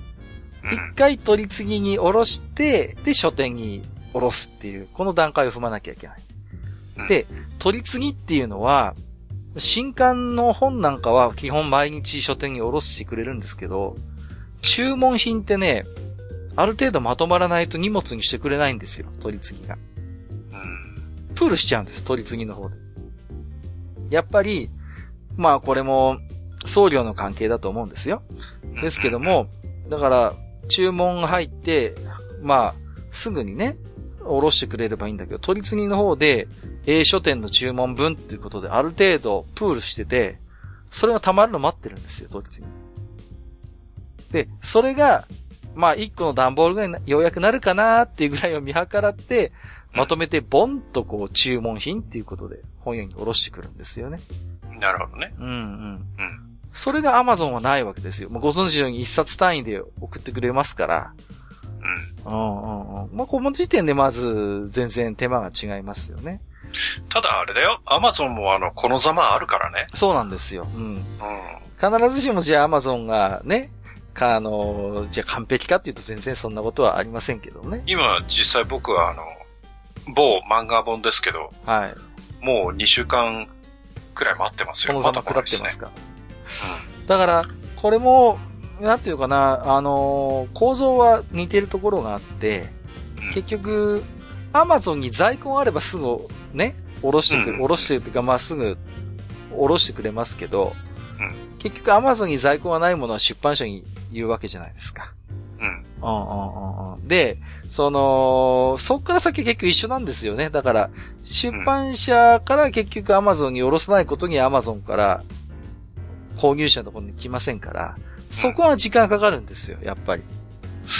アマゾンあたりって、やっぱり取り次ぎを通してるわけじゃないですか。通します、通します。はい。どっち使ってるんだろう？あのですね、これは、今は多分日版使ってるのかな、うん、以前は大阪屋だった気がするんですけど、ただあんまりね、その辺をオープンにしてくれないんで、あの、うん、これはもう、あんまりこう、はっきりとしたことは言えないんですけども、多分アマゾンは、直に多分取り次ぎから、あの、取り次ぎじゃない、出版社から多分本は仕入れてると思う。で、取り次ぎ多分間に挟んでないと思うんですよ。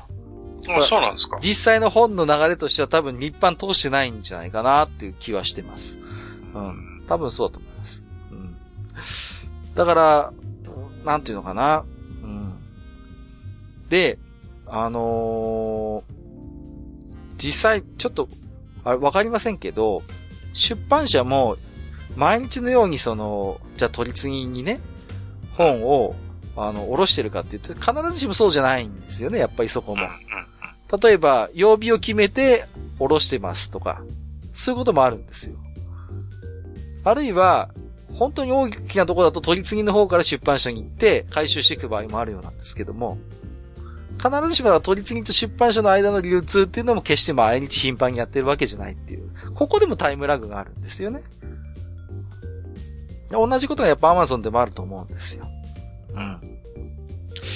あとはね、これは、まあまあ、噂というか、まあ、ほぼそうなんでしょうけども、うん。アマゾンは結構、実は賞味が高いって言われてまして、出版社、賞味が高い。高いっていうことは、つまり出版社にとって旨味があまり大きくないっていうね。さっきも言ったように必ずしも、本の消費者に降りてくる本は定価で固定なんですけども、賞味率っていうのは割と裁量というかが効くので、うん、ですから、実際にこう、アマゾンに本を下ろすときに、あの、アマゾンの方で、その辺を結構こう、いろいろ言ってきたりするわけなんですよ、要は。うん。うん。で、要はアマゾンとしては、うちには安く下ろせよ、みたいな。うん。ことを言ってくる場合があるわけです。要は、要はアマゾンで抱えてる賞味が高いっていうことですよ。その分たくさん取ったるわっていうこと、ね、そうそうそうそう。うんうんうん、だから、うちはいっぱい扱ってんだから、少しオタクは出し賞味高くてもいいでしょみたいな。あ、うん、低くてもいいでしょうか？低くてもいいでしょ？っていうね、うんうんうん。そうそうそうそう。まあ、その分うちが定価にいっぱい上乗せして、で、あの、購入者に売るからみたいなこともどうやらあるということで。うん、うん、その辺もだから、うん、問題はあるんですよね。うん、アマゾンっていうので、これも数年前に問題になりましたけど、やっぱアマゾンさんって、日本にあの、法人税払ってないんですよ。これ今でもそうなの？今でもそうですね、多分。そうだって言われてます、これは。もちろん所得税は納めてますよ。うん。うん、法人税は今でも払ってない。アメリカに払ってるって言われてます、これは。うん。うん。これもやっぱりね、問題なんですよね。そうそうそうそう。あのー、まあ、これはね、本に限らず、マスターも想像してもらえばわかると思うんですけども、やっぱ日本の国内で、やっぱりその、作られたものを、日本のそういう流通システムに乗っけて、日本のお客さんが買うっていうことになってるわけですから、まあ、それぞれのレベルで利益が生じますよね。で、それがやっぱり納税、法人税や所得税っていう形で納税されるわけですから、やっぱり日本の経済を動かすことになってるわけじゃないですか。そのレベルにおいて。だけど、アマゾンの法人税は日本に払ってないから、丸々アメリカに行っちゃうわけですよ。うん。それはやっぱりな、なんかおかしいよねってことになるわけですよね。なんで日本の本を Amazon 通して買うと、本来日本のそういう取り次ぎルートルートを通せば入るはずだったお金が、要は入ってないわけですから。うんうん。うんうんうん。お金が回らないっていうところがありますよね。うん。いや、だからその、そこもやっぱりちょっとね、日本国内でお金が回らないじゃないかっていう問題もありますよね。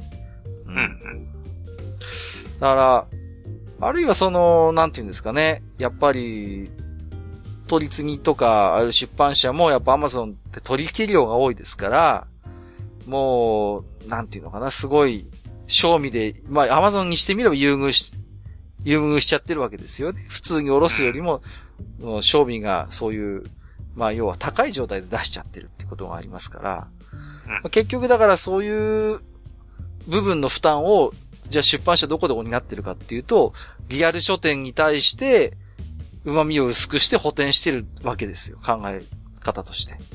だからもう実際のその、実際にだから本が、本を Amazon で買った分だけ書店が苦労してるっていうレベルの圧迫もあるし、逆に卸の部分で、書店にもっと旨味があるはずだったものを、要は間接的に Amazon に問われて吸われてしまってるっていうこともあるわけなんですよね。うん。うんうん。だからそこもやっぱ書店にとってみれば賞味改善問題の阻害要因になってるということなんです。うん。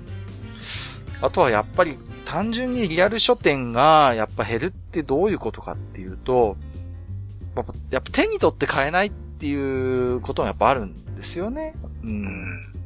あるいはやっぱ、例えば学術書とか研究書の類の本っていうのは、実際見てみから買いたいってやっぱあると思うんですよね。ネットだけの情報で買うのがなかなか勇気のある本ってのもあるわけじゃないですか。5000円なり1万円するような本があったりなんかして。うん。で、まあ、あんまりこれも褒められた話じゃないですけど、ちょっと買うかどうかわかんないけど見たいなって時に、一応返品もできたりするわけですよね、そのリアル書店の中で。うん。うん。で、まあ実際、なかなかそういう本ってね、こう、返品するのに条件があったりとか、いろいろ大変なところはあるんだけれども、まあ、実際に手に取って検討するってこともできないわけではない。うん。あるいは、ね、そういうさっきも言ったような、常備っていうシステムの中に、まあそういう本が入っいればね。うんうんうん。まあ、それは特にリスクもなく、書店で中身をじっくり検討した上で買うこともできたりする。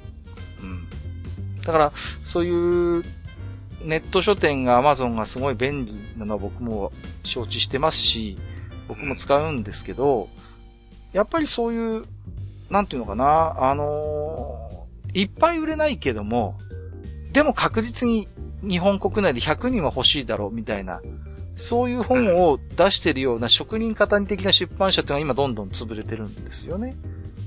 うん。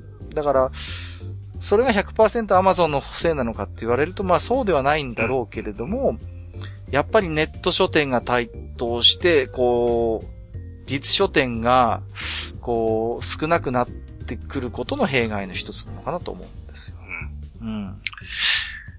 いや難しいよね。だからって言ってさ、うん。やっぱりその、まあね、最初の方でその、首都圏と地方の格差みたいな話も若干したけれども、はいはいはい、そういうところを考えるとね、やっぱりその、うん、地方で、まあ、うん、特にニッチな層に訴求するようなその本であるとか専門書であるとかっていうのって、やっぱり本屋さんとしても起きづらいじゃない？そう、リスクがあるんですよ、やっぱり、そこには。だから、そういうものを、その、まあその、まあもちろんね、送料の問題はあるけれども、うん、あの、中央と変わらずその検索して探してその注文することができるっていう面でのそのアマゾンっていうかネット書店の利便性。うん、あるある。うん。だからそれもあるし、あとはその、えー、後発でまあそのネットの強みっていうものを活かして出てきたそのアマゾンっていうまあアマゾンだけじゃないんだけど、うん、まあアマゾンっていう書店に対して、その、えー、まあさっきからね、あの、まあ、既得権益みたいな話もあったけれども、そういう仕組みを築いてしまってる人たちが今苦しんでいるからと言って、じゃあそのアマゾンだけを悪者にしていいのかっていうところも正直ちょっとあるのね。そうなんですよ。うん。だから、アマゾンがやっぱりその、既存のね、構築化してた日本の出版シス、流通システムに風穴を開けたことは間違いないわけですよ。うん、そうそうそう。やっぱり今まで出版流通、まあ、書店にしろ、統立にしろ、出版社にしろ、あぐらを書いてきた部分ってやっぱあるわけですよね。そうそうそうそう。どうしてもあるんだ。だからその結果として結局本をリアル書店に頼んでも2週間かかる、3週間かかるっていうのは、もう最たるもんですよ、その。うんうん努力すればね、できないことないんですよ、工夫すればそこだって。うん。で、実際に書店員レベルで工夫してる人もいっぱいいるわけですよね。その、少しでも早くするために、例えば、都立に通してると時間かかるから出版社に直接電話かけて、もう下ろしてください、いつ出してくれますかみたいなことを確認取ってくれるような人もいるわけですよ。うん。うん。だけども、なかなかその現状、その努力が足りないというか、うん。流通システムの改善がもう追いついてないっていうのはあると思うんですよ。うん僕なんかね、もう、あれですよ、地元の蔦屋書店に本の注文出して20年以上経ちますけど、まだ届いてないですからね。ひどいね。返事がないんですか、それは。何にもないですよ。わあ、それはないわ。もう、うん、だから、実際、その本がもう新刊では入手不可能っていうことを、うん、まあ、よく版元品切れ重版未定って言ったりするんですけど、せめてそういう返事はしないとダメですよね。そうそうそう。うん、だから新刊として手に入れるのは難しいですよっていうことを、ちゃんとそれ返事しないとダメ。まあ、今更来るとは思ってないけどね。まあ、さすがにね。いや、だから、特にね、やっぱ、取り次ぎがひどいんですよね。どうしても河川企業で、さっきも言ったように、書店っていうのは一回取り次ぎと取引始めちゃうと、ものすごい高額の保証金を払ってるんで、乗り換えるってことが基本的にできないんですよ。もう。そうだよね。ずーっと日版に、ね、お世話になったら日版で行くしかない。東販に頼んだら東販に頼むしかないっていう状態なんで、うん、だからもうこの状態じゃ東販も日販も経営努力なんてしないわけですよね。うん。お客さんだって逃げないんだもん。都立にとってみればお客さんは出版社なり書店であって、うん、で、サービスが悪ければ都立に乗り換えるよ。実際にそうやる大手のチェーン書店もありますけど、中には、例材の書店じゃまず無理ですよね。うん。となると、まず東販と日販のこの二大大手取り次ぎの間でサービスの競争が生まれないんですよ。うん。で、殿様商売で、もう、本当に偉そうでね。いや、本当もうさ、困ったもんですよ。だから、そういう流通の硬直性みたいなものが、やっぱり多分にある、この出版の世界には。いや、だからね、例えばその、あの、農産物であったり食料品とかの世界であれば、うん、例えばね、その、イオンがね、うん、あの、農家さんと契約して、その農家さんから直接仕入れみたいなのってあるわけじゃないですか。ありますね、ありますね。うん。だから、あの、そういう流れがね、うん、やっぱり生まれないっていうのは、やっぱりそんだけ硬直化してるってことだよね。まあそんだけ書店が首根っこ押さえられてるってことなんだろうけれども。そうなんですよ。だから、うん、あの、ごく一部にはあるんですよ。あの、サンクチュアリ出版とか、そういうところは、統立には通さずに、基本、サンクチュアリあ、違ったかな？あ、違うかなあ、センチュリーと言ってみよう。なんか、まあ、零細であるんです。零細っていうか、小さい出版社ではあるんです。うん、うちは統立に返しませんよと。出版社から、書店から直の注文で直に下ろしますよっていう、出版社あるんです、中には。うん。うん。あるんだけども、ごく、ごく一部であって、うん、もういわゆる本当に小学館とか講談社みたいなメジャーなところはもう当たり前のように取り次ぎを使ってね。うん。うん、で、もう、その、なんていうの？お互いの会社の役員を交換したりなんかして、もうベタベタの関係になってますから、もうえ、えげつないぐらいなことになってますんでね。その辺は。うんうんうん。まあ、なかなかその、既得権益を崩せないというか。うん。まあね、やっぱり、やっぱりこう、小売りの側、書店の側に力がないとなかなかこう、取り次ぎを外すってことはできないからさ。そうなんです。うん。だからそれをまあやってみせてるのがアマゾンであってね。そうなんです、そうなんです。うん。そうなんですよね。だから、ものすごいこうね、あのー、出版業界っていうのは小売りの立場が、やっぱり、あのー、弱いんですね。弱すぎるんですよ。う、ね、ん。まず価格も縛られて、商品の質も縛られちゃってますからね。で、仕入れはもう取り次ぎ頼みだし、書店として個性を出せるポイントっていうのがものすごく少ないんですよね。うん。で、頼んだ本もなかなか入ってこないし、配本だって、ね、こんな本いらないよっていう本がどかどか入ってきたりすることもあるんですよね。うん。で、ね、そうやってどかどか置いた本をさ、で請求されるわけですから、たまったもんじゃないですよね、もう。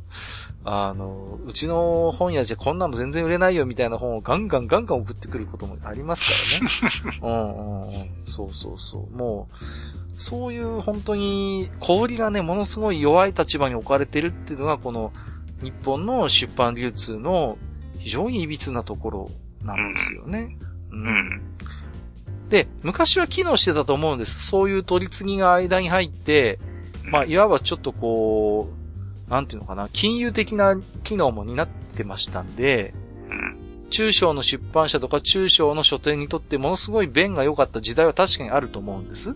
間に入ることによって、そういうところの、あの、便宜を図ってくれるっていうね。うん。でももうそういう時代じゃないんですよね。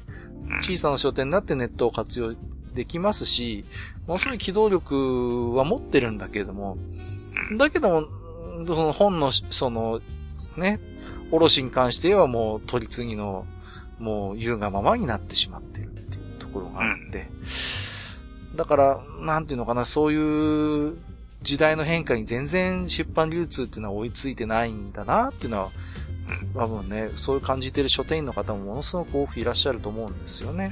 あれ？韓国でしたっけ？なはい。韓国の問題は何でしたっけ？書店がバタバタ潰れてるんだっけ？あ、書店がね、バタバタ潰れてるんですね。あの、あえっ、ー、とですね、韓国は何が起こったかっていうと、うん、再販制度なくしたんですね。その、あ、そうなんだ。もう、本はもう自由価格競争にしますっていうことにしたんですよ。うん。あの国は。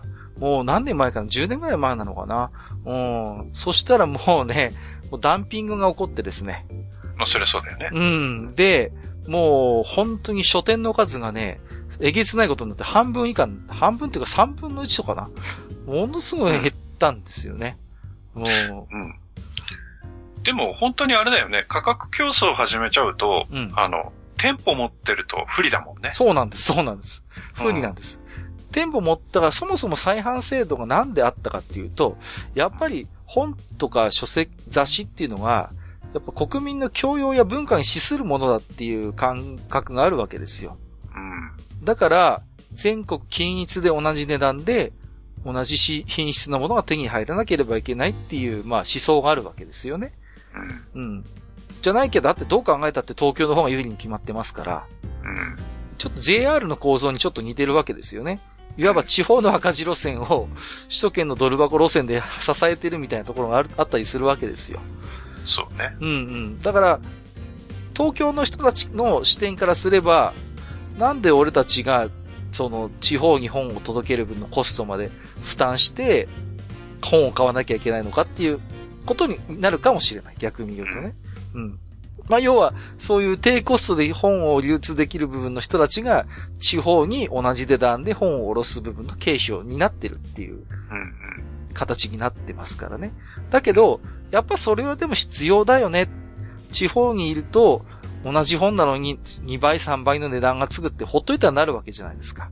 うん。まあまあ、例えばね、アマゾンが亡き時代の話として考えればですよ。はいはいはい。うんうんうん、同じ品質の本を東京で読むときには1000円しかかからない。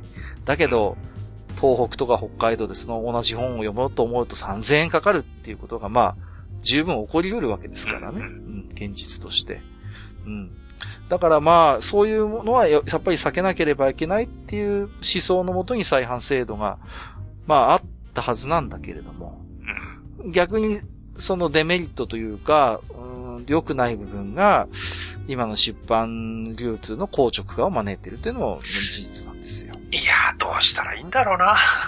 だから、機能してた頃は本当に日本のそういうね、やっぱ豊穣な出版文化、出版点数レベルという世界一とか言われてて、うん、そういう本当にいろんなね、個性のある本が、えー、地方に行っても手に入るっていうことで、うん、ものすごい多分日本人の教養文化の向上に資する時代は確かにあったんでしょう。うん。だけど今やもうネットで地方にいても、あの、アマゾンをはじめとした様々なもうダイレクトな注文ができるようになってきて、果たして再販制度が守ってきた価値観というのが今の世の中でどこまで必要とされているのかっていうのはもう正直不透明になってきてますよね。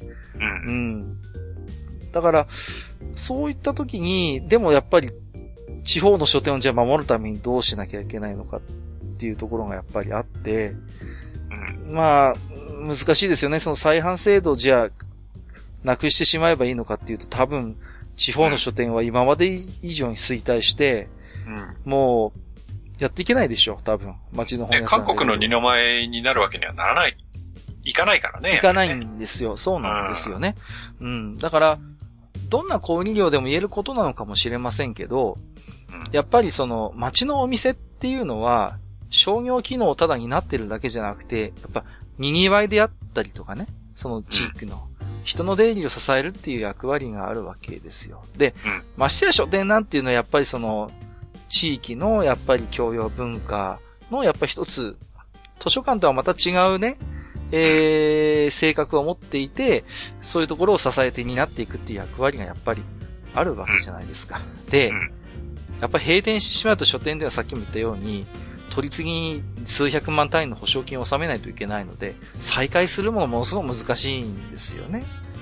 うん。うん。あるいはやっぱりリアル書店で働く書店員っていうのは、いわば本の目利きのようなものですから、その立地や客層に合わせて棚を作って、やっぱ本を紹介するプロっていうのはやっぱりリアル書店でないとなかなか育たないところがあると思うんですよ。うん。うん。まあ、アマゾンのおすすめ機能ってなかなか高機能だなって思うときは正直ありますけど、ね。だけどやっぱりこう、そういう実際に普段からリアル書店で働いている人の中からやっぱそういう本の目利きというのは生まれてくるのであって、で、中にはこう、SNS をうまく活用してね、こう、非常にこう発信力のある書店員さんなんかもいるわけじゃないですか。うん、こう、どこでしたっけ？青森かどっかにいましたよ。なんかポップ担当とかっていうさ、すごいこう、イラスト描いたりなんかして、ユニークな方もいらっしゃいますけど、まあそういう発信力のある書店員さんも実際中にはいらっしゃると。うん、だからやっぱそういう人たちってやっぱりそういう自分たちの拠点になる書店がないとやっぱ生まれてこないし、うん、で、やっぱそういう環境ってやっぱりできるだけまあ今やね、書店ゼロ自治体なんてのも珍しくなくなってきましたけども、うん、やっぱできればやっぱそういうものが残ってほしいなと、個人的には思うんですよね。うん。まあ、ただね、これからその、本っていうものの、ね、携帯そのものがやっぱ電車も出てきて、そうですね。どうなるかっていうところもあるからね。難しいんですよね、難しいよね。うん。だから、特に専門書なんかは実は電書の方がすごいメリットがあったりするっていうこともあったりするんですよ。うんうんね、やっぱり、うん。そう、マルチメディアの方がいいとかね。そうそうそうそう、で、さっきも言いましたけど、1万人、10万人が買う本じゃないけど、100人には絶対に役立つ本とか、絶対に必要とされる本っていうのがやっぱ中にはあるわけじゃないですか。あるね。うん、あるじゃないですか。うん。で、そういう本をどういう形で出していくかって時に、うん実は電車の方がメリットがあったりするってこともまあ、まあまああるから、私もだからその、必ずしも紙の方が良くて電書がダメだっていうことは全然思ってないんですけれども、うん、ただ一方でやっぱ紙の本の持ってる優位性みたいなのもまだまだあると思ってるんですよね。うんうん、あるある。そうそうそう。だから、その辺のね、こう、うまい、こう、着地であればなとは思うんですけれどもね。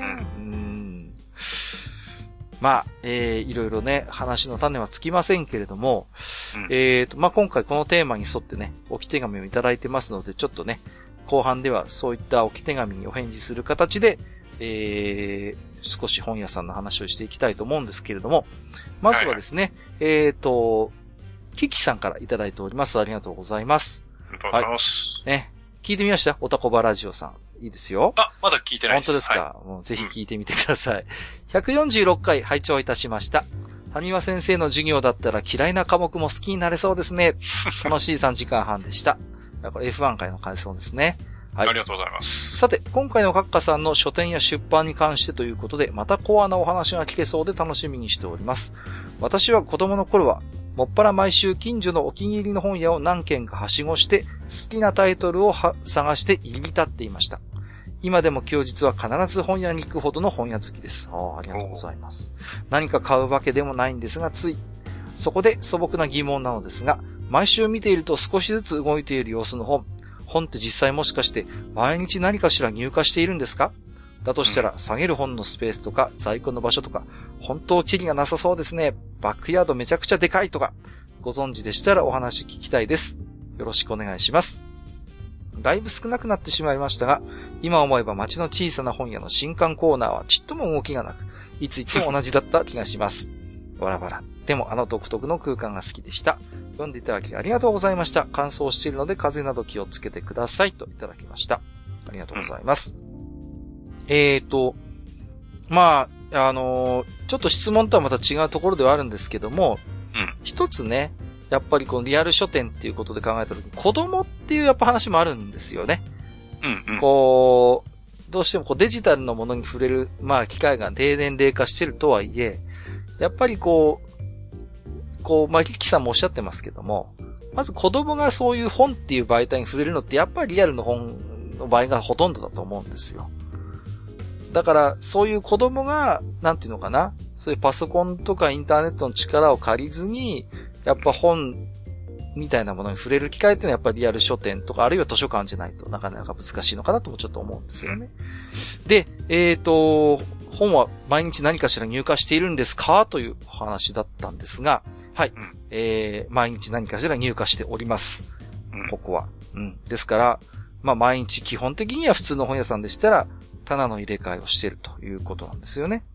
うん。で、まあ、あとはその、ね、バックヤードがめちゃくちゃでかいんですかとかっていうことを、なんですけども、多分大半の本屋さんは大してバックヤード取れないです、これは。あの、重機っていうかさ、はいはいはい、本を並べてる棚自体がさ、うん、あれ、ほら、下引き出しになってたりして。そうなんです、そうなんです。保管庫になってんだよね。よくご存知で。そうなんです。で、基本やっぱり、あのー、できればやっぱもう最大限店には並べておきたいわけですよね。あの、バックヤードに置いてる本が売れるわけないですから。だからできるだけそのね、あの、まあ、普通の本屋さんでしたら目いっぱい棚に並べられるものは棚に置いておきたいというのがあります。で、返品作業っていうのも基本的に普通の本屋さんです多分毎日やってると思います、これは。うん。だからバックヤードに貯めて、あの、まとめて返品するっていうことではなくて、やっぱりその都度その都度チョイスをして、あの、段ボールに詰めて、縛って、まあ、大体のところは多分運送屋さんと契約してると思うんですよね。で、毎日来てもらって、返品をしてもらうというような場合が多いと思います。で、今ここはね、ものすごく自動化されてまして、返品伝票とかって基本的にはあんまつけないんですね。無電って言いますけど、もう自動で、なんていうのかな？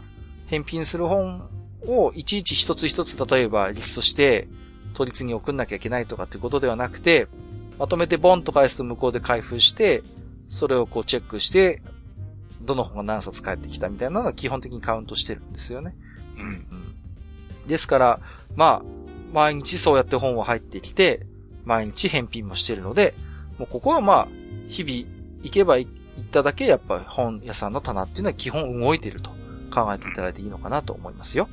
あのー、まあ、小さい書店だと分かりづらいかもしれないけど、うん、あの、大型書店だと結構あの、書店員さんがさ、あの、ワゴンみたいなの持ってさ、そうですね。結構あの、本の入れ替えとか結構頻繁にやってるから、そうです、そうです。うん、分かりやすいかもしれないですよね。うん、まあ、なんと言ってもね、まあ、これもさっき言いましたけど、年間の出版点数は何たって8万弱あるわけですから、うん、まあ雑誌を除いてもね。ですから単純計算で毎日日にならしても毎日200点以上の新刊本が出てますのでね。うん、まあ、その全部が全部書店に並ぶかといえばそうではもちろんないんだけれども、やっぱり日々ね、あの、棚は動いてるということでいいと思いますよ。うん、はい。えー、続きまして、はゆちーさん。書店といえば、最近の書店はソファーや椅子が店内にあって座って本が読めますが、どうも買ってもいない本を座ってじっくり読むのは気が引けて利用できない小心者な自分ということでね。はいはいはいはい。これもね、ちょっと一昔前から、えー、やるようになってきましたよね。大きな書店さんではね。うん。僕のなんか記憶ではね、まあ、池袋に純駆堂の大きなビルができましてね。うん。うん、で、純駆堂なんかが、なんか、こういうの始めたような気がするんですよね。大々的に。あの、椅子並べててね。そうそうそう。じっくり本を立ち読みならぬ座り読みできるというような。うん。うん。あの、僕のね、地元の本屋さんでも、はい。あの、それこそあの、特に漫画の単行本なんかは、うん。それこそほら、シュリンクかかっててね。そうですね。普通は中見れないじゃないですか。はいはいはい。だけど、わざとあの、要は、見本紙。うんうん。ありますよね。をわざと一冊置いて、うん、で、その、椅子なんかも、ちょっと、スツールかなんかを置いたりして、その、じっくりその本を吟味して、選んで買えるっていう風にしてた本屋さんもありましたけど、うん、なんか結果的にはね、小さい本屋さんだとうまくいかないみたいね。あ、それはね、やっぱりそうですね。うん、やっぱりこう、立ち読みっていうかその読んで満足して帰っちゃう人が多いので。そうそうそうそう。うん。なかなかね、こう、それはうまくいかなかったみたいで、そこの本屋さんも携帯変わっちゃって、そういう見本紙は置かなくなっちゃいましたね。ああ、なるほどね。うん。うん、だと思います、それは。やっぱり。うん。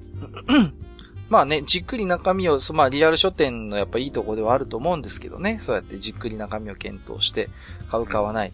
ただやっぱコミックに関して言うとね、うん、何回も、まあもちろんお気に入りの作品とかは何回も繰り返し読みたくなるでしょうけども、ざっと一巻丸々読もうと思ったら読めてしまいますからね、そういう。そうそうそう。日本コミックスがあったりすると。うんうんうん、それで満足しちゃうとね、なかなか購入には結びつきにくいですよね。うん、あの、参考書とかそういうのってやっぱり、よく見て、あ、はいはいはい、この本分かりやすいや、この本にしようって言って買うことが多いから、はいはいはい。ね、そういう試し読みって重要なんだけどね。漫画って、やっぱりよ読んじゃうと満足しちゃうからね。うそうなんですよ。難しいところで。えっ、ー、と、シンさん、えー、書店、おしゃれなツタヤに行ったことがありますが、欲しい本が探せず断念して帰ったことがあります。えー、若者たちが勉強で座席占領してたし、それ以来行ってないな。それよりもがっちりと分類して探しやすいコーチャン4が好きですということで。出たコーチャン4。コーチャン4 はね、僕は書店の人間だったんでわかるんですけど、北海道の方にはメジャーですかね。うん。うん、あの、えー、はい、有名ですね。ねあの、地元の本屋です。僕にとっては。はい。はい、北海道のまあ有名な複合店で、えっ、ー、と、うん、本だけじゃないですよね。多分いろいろ文具とかもやってたりするのかな。うんうん、あの、もともと、あの、コーチャン4、コーチャン4って言うんですけど、はいはいはい。あの、コーチ &4 なんですよ。ほう。で、あの、4頭立ての馬車っていう意味で。ほうほうほう。で、その4頭の4っていうのは、うん、本と文房具と、えー、音楽映像と飲食。へえ、そうなんだ。の4つっていう意味なんですって。ああの、ウィキペディアによれば。いや、うん、あのー、ここはね、独特の店構えがやっぱ特徴的ですよね。うん、こう、なんかこう、うん、ね。いや、なんか最初見た時なんかあの、東京にあるなんか、本願寺かどっかのお寺さんみたいな、なんかこう 独特のデザインなんですけど。うん。うん。いや。で、だから、その、えー、書店のコーナーと文具のコーナーと、うんうんうん、まあ CD とか映像のコーナーと、あと、飲食ができる、あの、僕のとこの地元だと、あの、ミスドが入ってるんですけど、はいはいはい。が一つの建物の中に全部、あるんですよね。うんうんうんまあ今なかなかね、書店専業っていうのは大変ですから、こういう複合型の書店ってやっぱ増えてるんですよね。うん。で、あの、情報端末があって、はいはいはい。あの、例えば本の名前であったりとか、その作者の名前であったりとか、うん、もちろんあの ISBN も引けて、はいはいはい。で、どこの棚に、その何の本がありますっていうのを全部教えてもらえるんで、うんうんうん、まあそういうとこは便利は便利なんだけど、そうですね。でもね、こうちゃん4はね、あの、漫画に関しては、あんまりいいラインナップ入れてないんですよ、ね。あ、そうなんですか。うん。意外とね、あの、かゆいとところに手が届かないんで。あうん。コミックスはね、特にやっぱり、書店員さんの腕がね、如実に出ますね、ここは。うん。で、担当者正直言って、コーチャン4の場合は、あの、そういう専門職的な書店員ってあんまりいないですね。ああの、バイトさんばっかり。ああ、なるほどね。なんですよ。それですと、やっぱりなかなかかゆいところには手が届かないかもしれないですね。で、ね、あの、まあ、大体大学生がバイトさんで入ってるんで、はいはいはいはい、で、まあ昔ね、その、女子の大学生の皆さんとちょっと交流する機会があった時に、まあ内情を若干聞きましたけど、うん、あんまりいい内情じゃなかったんでね。なるほどね。うん、はい。まあ今はね、改善してるかもしれないけど。はいはいはい。僕が聞いた当時はあまり、ああ、良くはないなっていう感じだったんでね。だから、まあ、どこまで裁量があるかですよね。その、うん、やっぱ本が好きで、まあ、アルバイトにしてもね、やっぱ本がある程度好きな人が多いと思うんです。ある程度。興味があったりとか。だから、仕入れとかで、ある程度自由にやっていいよっていうところだったら、例えば、いろんなね、その自分が読んで面白い本だ、小説とか漫画をね、コーナーを組んでやってみるってことが任せられるのかもしれないけど、なかなかね、その辺がこう、裁量がなかったりすると、本当に、ただただ、言われるままにそれこそ棚の入れ替えをするような、うん、ん、感じの書店員だとするならば、なかなか個性的な棚は生まれないですからね。うん、だから、あの、いわゆるね、その、生かす本屋さんとかだとこう、なんかこう、読みたくなるようなポップが置いてあったりとかってよく聞く話じゃない？そうですね。うん。だけど、コーチャン4、あの、僕が言ってるコーチャン4に限って言えば、そういうポップはほとんどっていうか、ほぼゼロかな。ああ、であればちょっと、うん。だから、おそらく、あの、ここまで閣下がね、喋ってきた中で、その、はいはい、えー、本のラインナップも取り次ぎにお任せみたいな話があったけど、はいはいはい。もしかしてそういう形態なんじゃないかなって今日聞いててちょっと思いましたね。そうですね。うん。だから、うん、その、かゆいところに、特に僕みたいなね、その、はいはいはいはい。こう、趣味がちょっと偏ってるめんどくさい人間にとっては、かゆいところに手が届かないっていう店になってるのかなっていう。そうですね。うん、はい。だから、本当はやっぱりそういう客中、まあ注文が入った時に、ただその本をじゃあ仕入れてそのお客さんに連絡して売ればいいかっていうとそうじゃないんですよね。やっぱり、できる書店っていうのはそこからもう推理を働かせるわけですね。あ、この本、このお客さんこういう本を買ってる。ってことはこういうジャンルに興味があるだろう。っていうことを先回りして、それとなく棚にそういう本をこう置いてみたりとかっていうことがやっぱ先回りしてできる書店員ってやっぱいるんですよね、中には。そうやって、で、それをすると面白いことに、そのお客さん以外のお客さんもやってきたりするんですよね。あ、この店ちょっとこの棚面白いなっていうことで、うん、そういう似たような思考を持ってるお客さんが集まってきたりするんですよ。うん、そうなるとますますそういう個性のある棚ができてきて、うん、で、それがうまくこう回っていくっていうことが、まあ、そういう、なんていうのかな、あの、目端の利く書店員さんです、がいたりするとあったりするんですけれどもね。うん、まあ、少なくともちょっとマスターの言ってるお店ではそういういい循環は生まれてないんだろうなと思います、うん、だから、やっぱりこう、あくまで複合商業施設なんですよ。はい、そうですね。だから、商業施設であって、プロフェッショナルな本屋ではない。うん、まあね、だから、おそらく、あの、シンさんが普段通ってるコーチャンフォーと僕が行ってるコーチャンフォー別な店だと思うんで。はいはいはいはい。なるほどね。はい。そ、ね、まあ、その辺はね、若干違いが出てるかもしれないですね。なるほど。はい。はい。えー、ありがとうございました。えー、魔王さん。書店の疑問と聞いて最近気になったことが一つ。最近趣味の専門書を置いてて、長くひいきにしている中規模書店が突然、売り場の3分の1を文具コーナーに改装。ああ文具 CD を扱う書店をよく見かけるけど、その書店は書籍専門だったので、突然の出来事に動揺しました。これはやはりネットの影響なのかなということで。まあやっぱりこれもさっきの話じゃないですけど、複合転化するっていうのは書店の一つの生き残り策なんですよね、これは。なかなかまあ、あれなんじゃない？文具の方が、うん。変な話、儲かっちゃったりするんじゃないのかな。あ、それはあると思います。やっぱり。うん。で、親和性が高いですしね、書店、うん、書籍と文具っていうのはね。で、今って、うん。まさにその、文具店そのものが、そうそうそうそう。あんまりないそうなんですよ。うん。うん。だから、うん、そう。今までその、それこそ町の文具屋さんが細々とやってた、その文具のお店っていうのが、だんだん立ち行かなくなっちゃって、その分をそういう大型の書店とかが、そこの客を奪うような形で文具を扱ってるっていうふうに僕には見えるんだけど。うんうんうん。うん、あると思いますよ。で、実は、東販や日版も今扱ってるのよね、文具って。うわだから参入しやすいのよ。なるほどね。うん。結局、書籍一本では苦しいっていうのは取り次ぎも分かってて、いろいろそういう、なんか提案をしてくるんですよね、取り次ぎも。お宅の。生かさず殺さずにするわけだ。うん。だから、そういう意味でもやっぱがんじがらめなんですよね。もう、ますます取り次ぎに逆らえなくなるっていうかさ、うん、もう、ね、本来じゃあ別のね、全く違う卸と契約してってなれば話は違うんでしょうけども、うん、そこまでやっちゃうのよ、東販日版が。もう、ね。で、やっぱり書店としてはさ、ね、口座が同じだと楽ですからね、支払いもね、まとめますよなんて言われちゃうとさ、うん、うん、なかなかね、だからそういうところはあると思いますよ。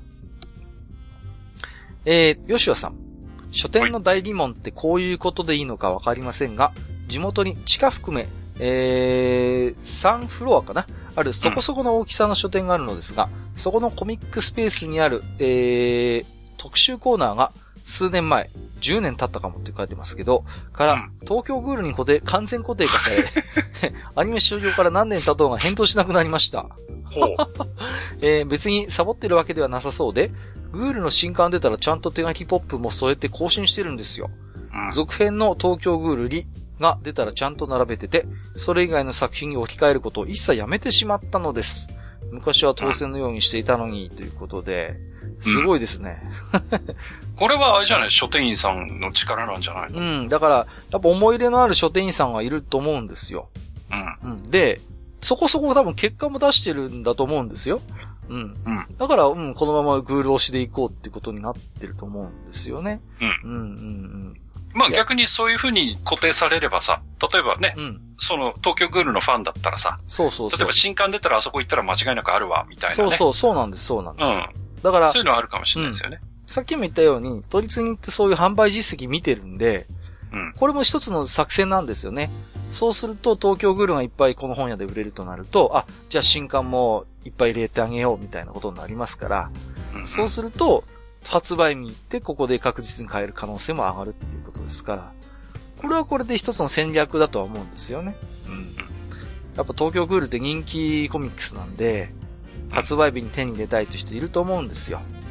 で、最近のね、アマゾンもこの低たらくですから、は、ね、必ずしも発売日に来なかったりするじゃないですか。まあ、この様ですからね。うん、本に限らずですけれどもね。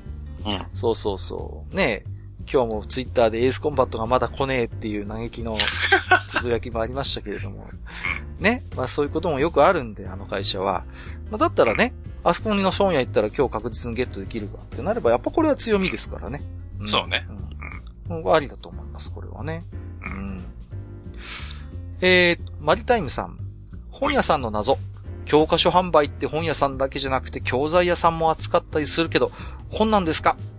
また、時期が集中して大変そうなイメージなんですが、正直取り扱いたくなかったりしますか？ということでいただいております。出ました。教科書販売。うん。まあ、本なんですかって言われたら、まあ、本、本です。それは。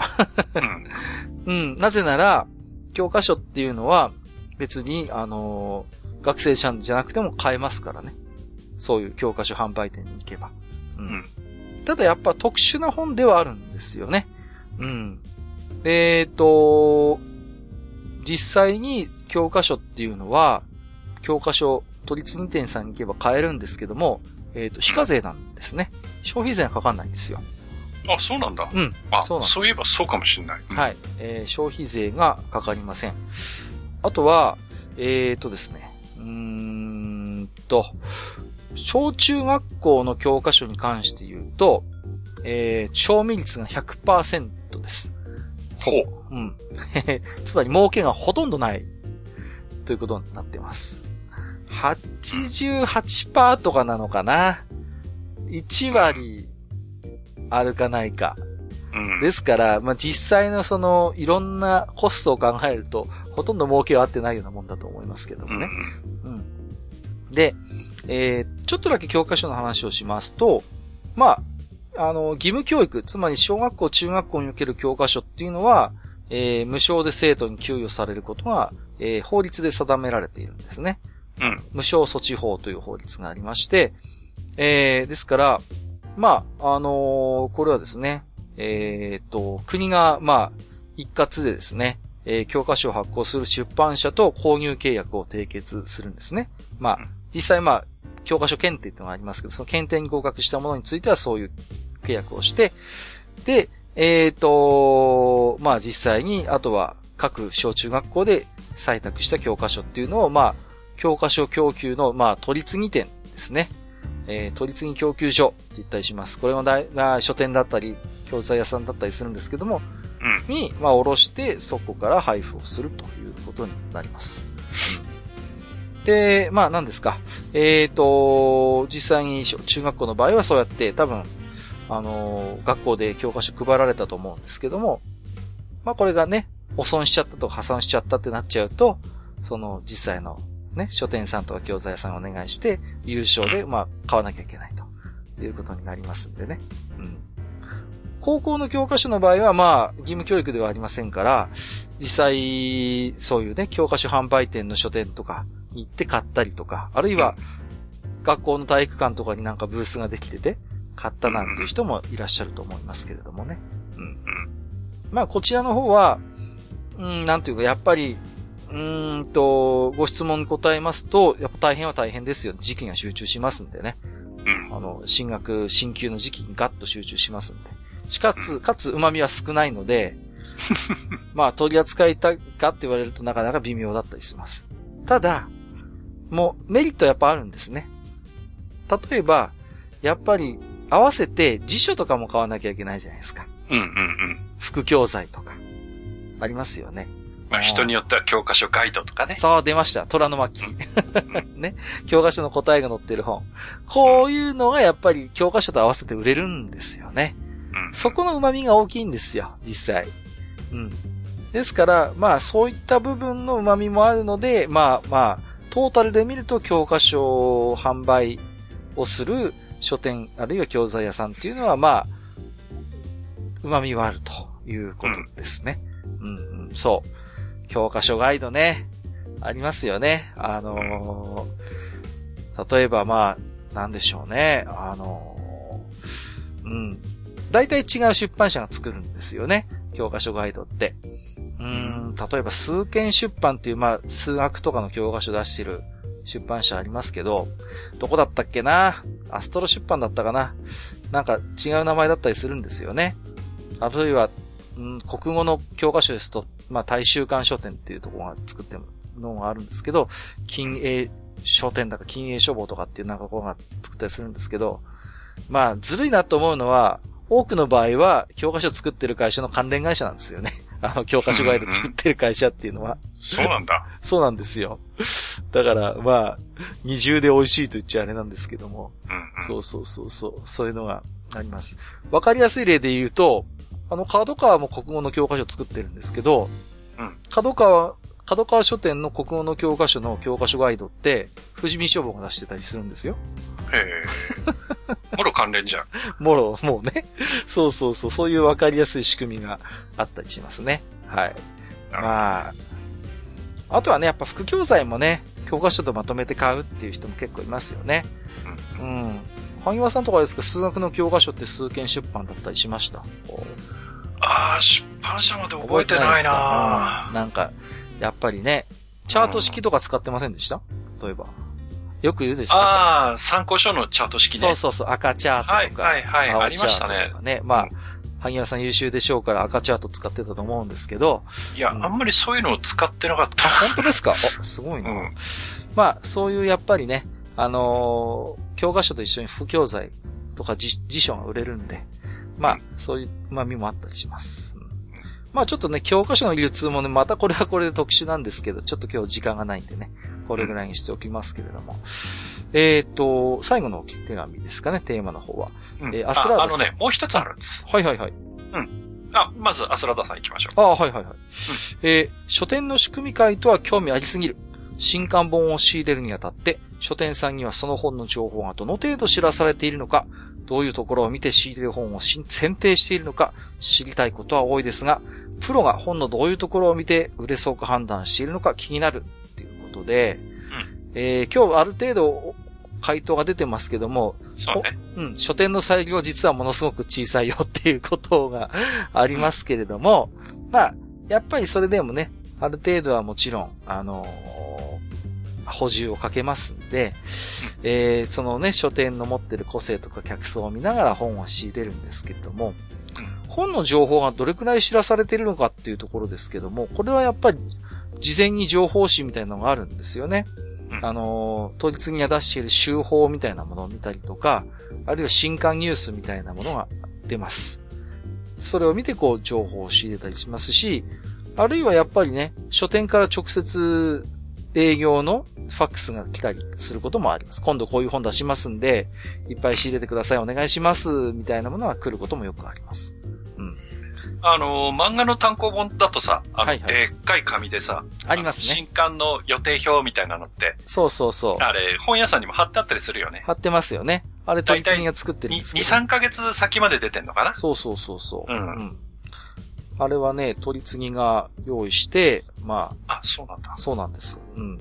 まあ、わかんないですよ。大きなチェーン店とかだと、もしかしたら、書店で作ってるかもしれませんけども、うん、基本は取り次ぎが作ってます。まあ、取り次ぎが把握してるんですよね、ああいう、まあ、新刊情報みたいなのはね。うん。大きな書店ですとね、担当営業みたいなのがいてね、出版社で。注文取りに来たりするんですよ。うん。今度うちの本こんだけ入れてくださいよって言って、じゃあ注文するよって言った時に何をするかっていうと、あの、番宣って言うんですけどね。あの、その本屋を特定する、そういう不調みたいなのがあるんですよ。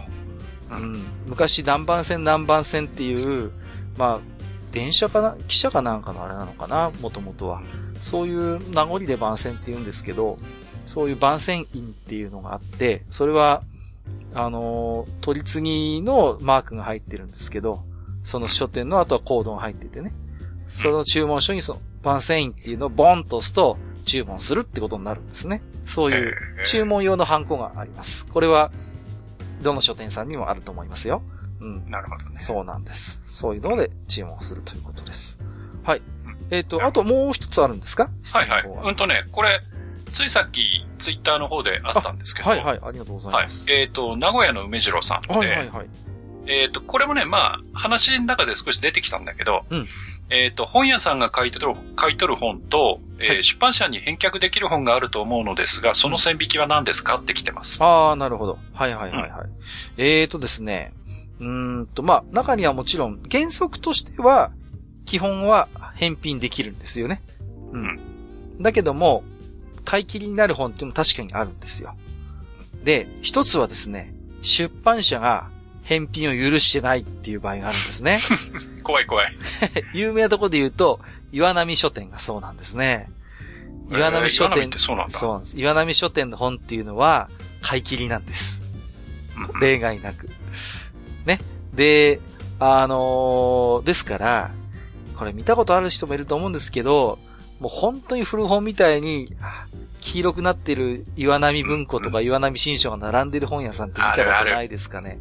あるある。うん。もういつまでもこの棚に刺さってんな、この本みたいなのあるじゃないですか。うんうん、あれはなぜかっていうと、岩波が返品できないからなんですよ。もう、在庫として輝えるしかないんです。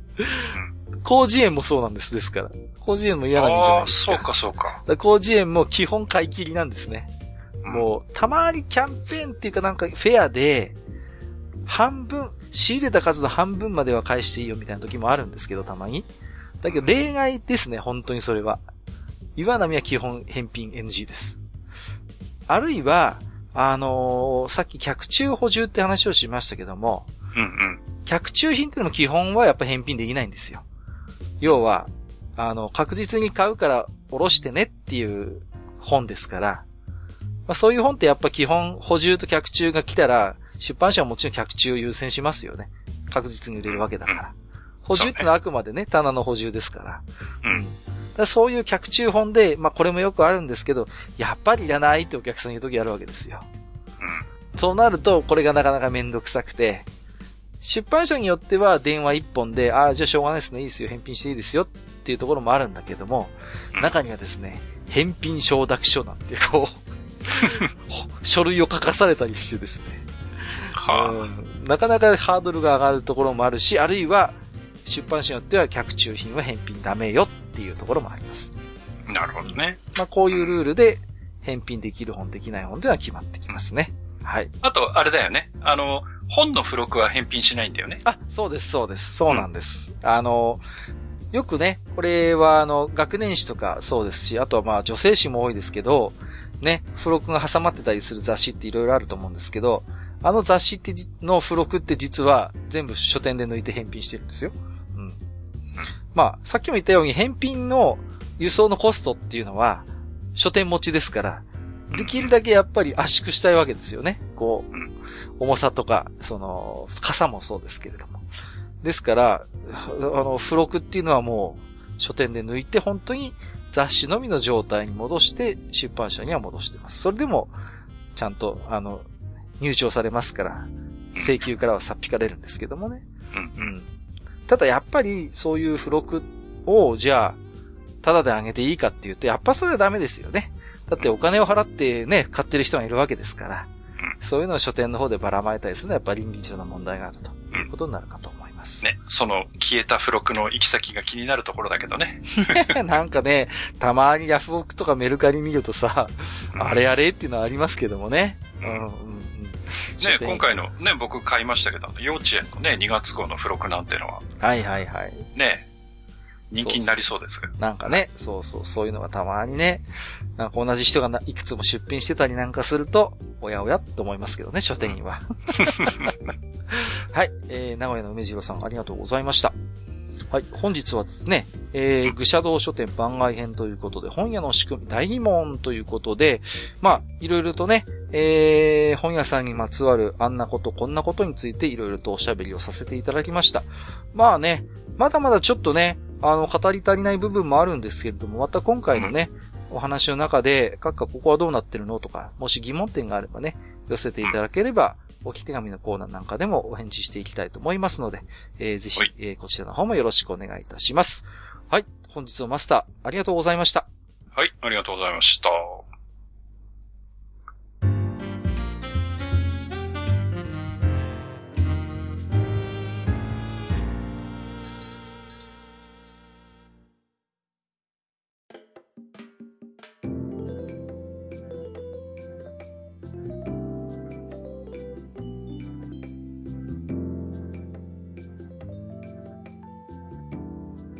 はい、えー、ということでね、本日も当愚者の宮殿宛てにたくさんね、えー、今回も置き手紙をいただいておりますので、では、はいはい、えー、Gmail の方はマスターの方からご紹介していただいてもよろしいでしょうか、うん、はい、了解です。はい、じゃあ Gmail ご紹介していきましょう。お願いします。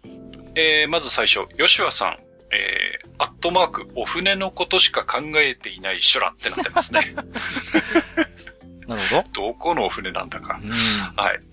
えー、突然ですが、マスター殿にお聞きします。はい、なんでしょう？えー、このお便りをご紹介していただいた回の収録時点で発表されているすべてのデレマス新アイドルについて感想をお願いいたします。えー、自分がこのおお便りをしたためている時点では、群馬アイドルの辻の、辻のあかりちゃんだけです。うん、えー、彼女についての自分の感想を少し書かせてください。えー、ギャル社長の司が登場してからもう4年半でしたでしょうか。えー、ここ数年のうちに始めたプロデューサーの方々だと、こうした新アイドル登場の瞬間を一度も立ち会えたことがないのかもしれない。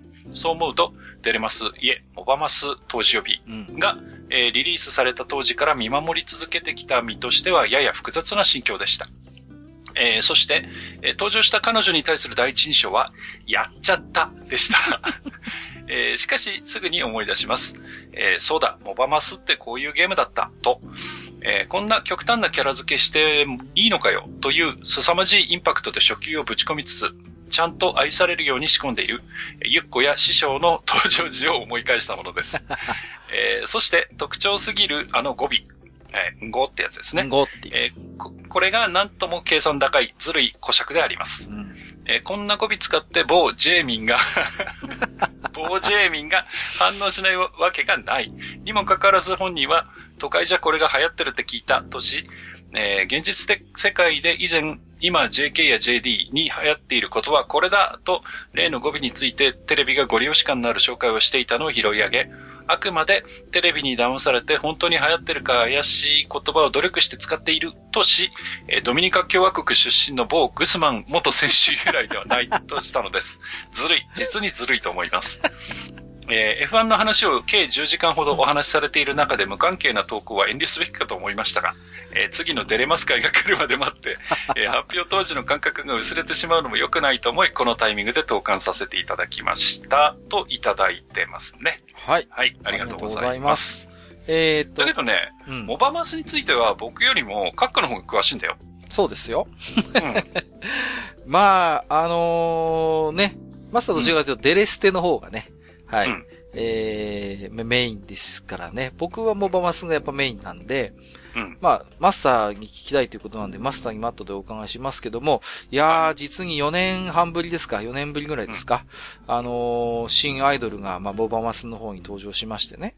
で、まあ、この放送時点では、えっ、ー、と、キュートの、えー、まあ、これはお手紙をいただきましたけども、辻のあかりさんと、うんうん、あと、クールにも実はね、一人、ね、そうそうそう。はい。出てきましたね。砂塚明さんっていう、まあね、それぞれ15歳の新アイドルが、えー、登場しておりまして、まあ、何ですか？辻野さんはもう、ゴミがね、ゴミがもう南ジェミンのあの、うん。んごっていうのがついてリンゴのんごらしいんですけどもね。なんかリンゴ、山形だっけこの子。ええ、あの、群馬の、あ、群馬か。いや、あの、群馬のライバルキャラで来るんですけど、出身は山形なんですよ。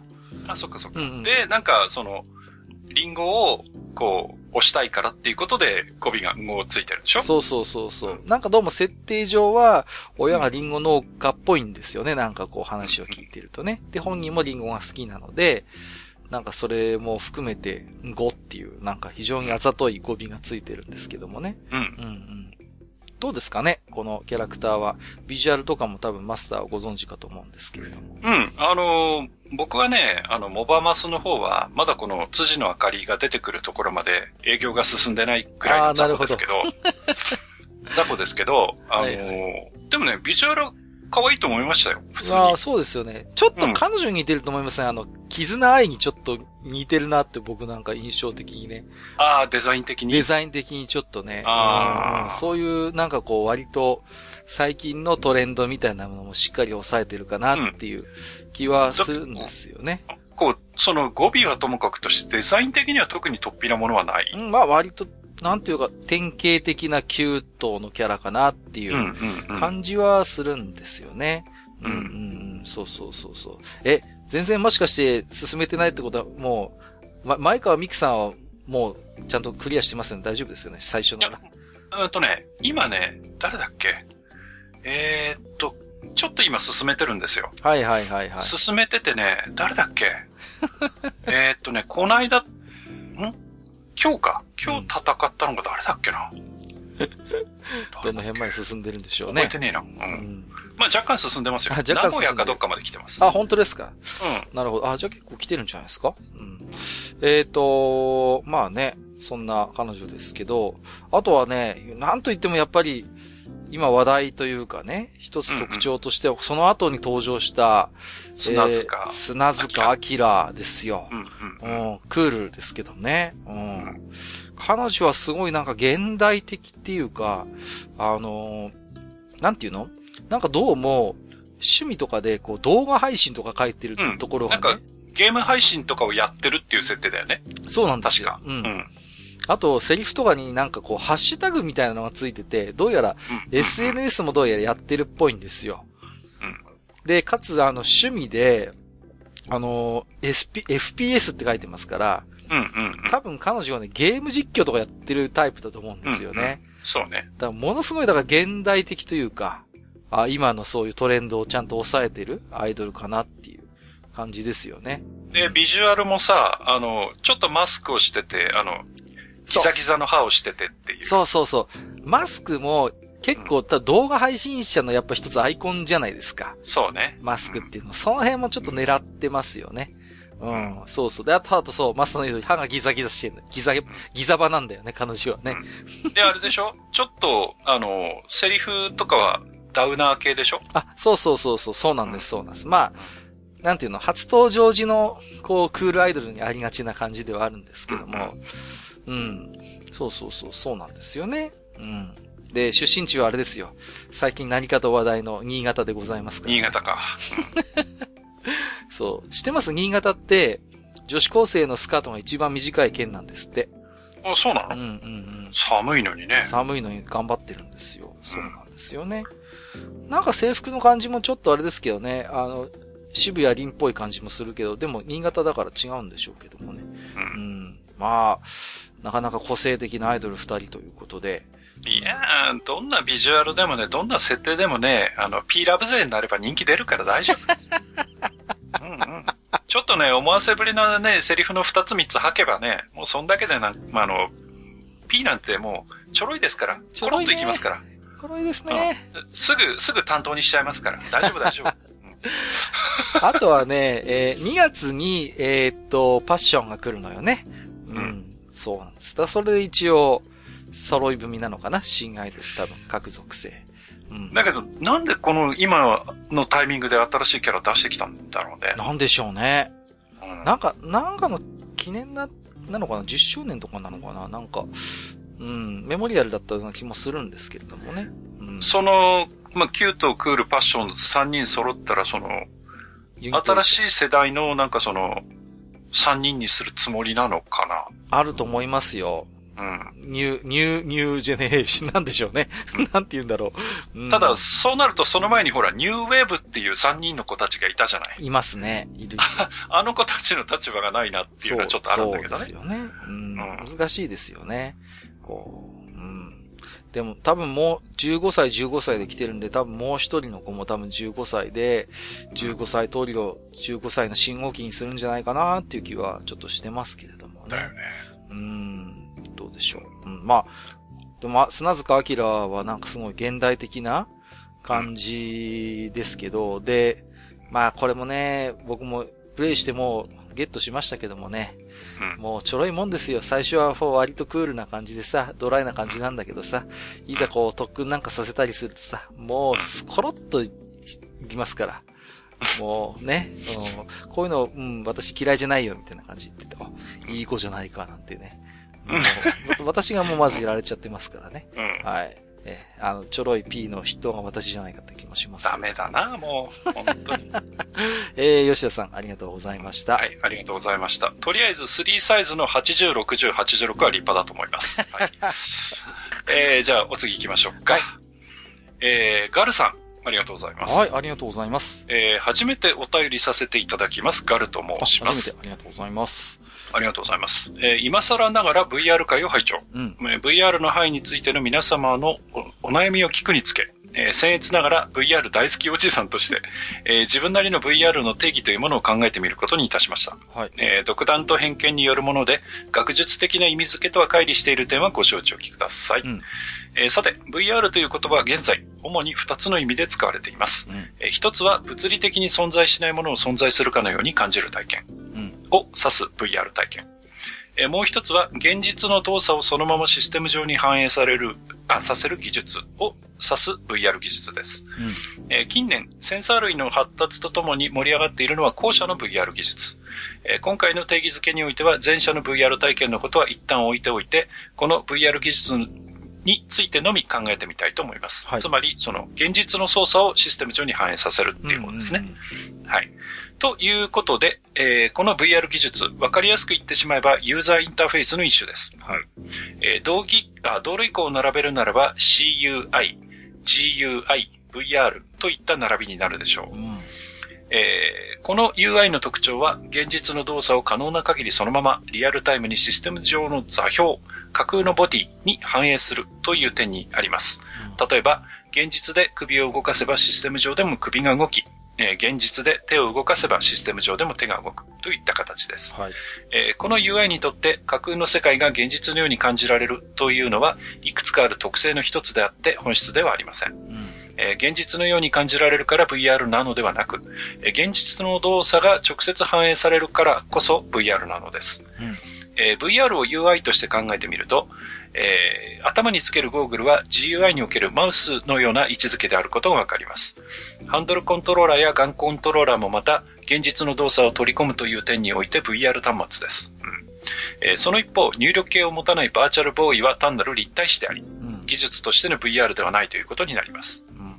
うんえー、VR 動画も現実の姿勢がそのままシステム上のアングルに反映されるという操作系にこそその根幹があるわけです。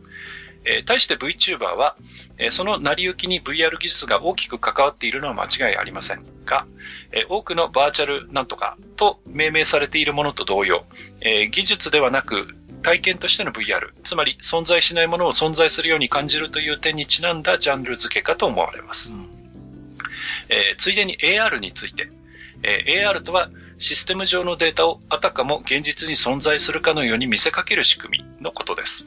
えリアルタイム映像に 3D モデルを合成したり、えプロジェクションマッピングを用いたりすることで、データが物体として存在しているかのように見せかけるのです。えシステムを現実に投影する AR は、え、現実をシステムに反映する VR の逆パターン。え、極端な言い方をすれば VR は入力装置、AR は出力装置なのです。え、そしてこの入出力は、例えば携帯のタッチディスプレイが入力装置であると同時に出力装置でもあるように、互いに密接に関わり合っています。AR を行う際、もしそこにいる人の動きをシステム上に取り込む必要があるのならば、そこで用いられるのは VR 技術です。最も代表的なものは VR ゴーグルやスマホから入力された座標情報を 3D モデルに反映し、それを現実の映像に合成するといったよくあるあれです。この VR による入力と AR による出力を組み合わせたものがざっくり MR と呼ばれています。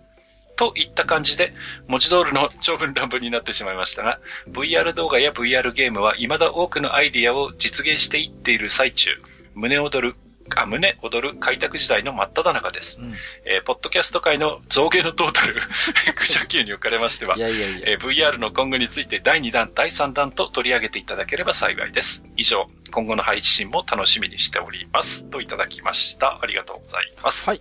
ありがとうございます。うん。うん、うん、すごいわかりやすく説明していただけましたね。うん。わかりやすいですね。うん、まあ、あの、VR について触れた回では、まあ、マスターともお話をしましたけれども、うん、やっぱりその、あまりにもバーチャルリアリティという言葉が包含している、まあ、現代的に今使用されている定義が、もう、あの、多岐にわたりすぎていてね、なかなかわかりづらいよね、なんていう話をした記憶があるんですけれども、うん、まあ今回はね、その辺のガルさんが一つ入力出力という、まあ切り口でね、まあ本当にわかりやすくご説明いただいたんで、ああ、わかりやすかったなと思ってるんですけれどもね。うんうん。うんうんまあ確かにそうですよね。あのー、一つやっぱり VR をこう UI として考えてみるっていう視点でいけばね。うん。まあ確かに立派な入力装置なんだよなっていうことは、うん、そうね。思いましたよね、うん、そこはね。うんうんうん。なんでしょうね。あと、そういう中で、じゃあ、その、VTuber の位置づけっていうのはどうなのかなっていうところですけども、うん、まあそういう意味で言うとまた、今回のこの捉え方でいくとまた違うものなんでしょうけれどもね、その。うん。あの、VTuber っていうのはあくまで、そのバーチャルな、あの YouTuber、バーチャルなキャラクターというだけだよね。そうなんです。だから、うん、VTuber って、その、うん、VTuber をいわば演じている人から見てみれば、うん、確かに VR なのかもしれないけれども、うん、ただね、じゃあ、そういう VTuber が登場する動画を見ている、じゃあ私たちが何かバーチャルな体験をしてるかというと、そうではないわけじゃないですか。そうそうそう一般的なそれはさ、こう、ゆっくり解説みたいなものと基本的に一緒なわけなんですよね。あくまで、そのキャラクターを通して、その、なんていうのかな、いろんな説明とか、まあね、を受けるという、まあ、形をとってるわけですから、少なくとも、バ、VTuber の受け手としての私たちはそこに何か VR 的なものをね、介在させてるかというと、そんなことはないんですよね。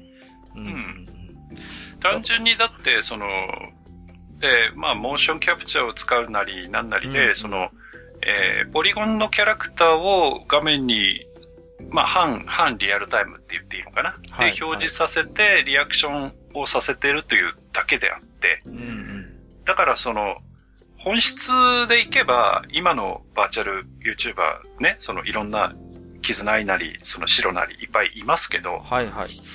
あいつらって、あいつらって言っちゃう、あれだね。あの、あの、あの、あの方々って、要は、あの、パペットマペットの牛くんとカエルくんなんですよ。うんうんうんうん。ね。そうですね。うん。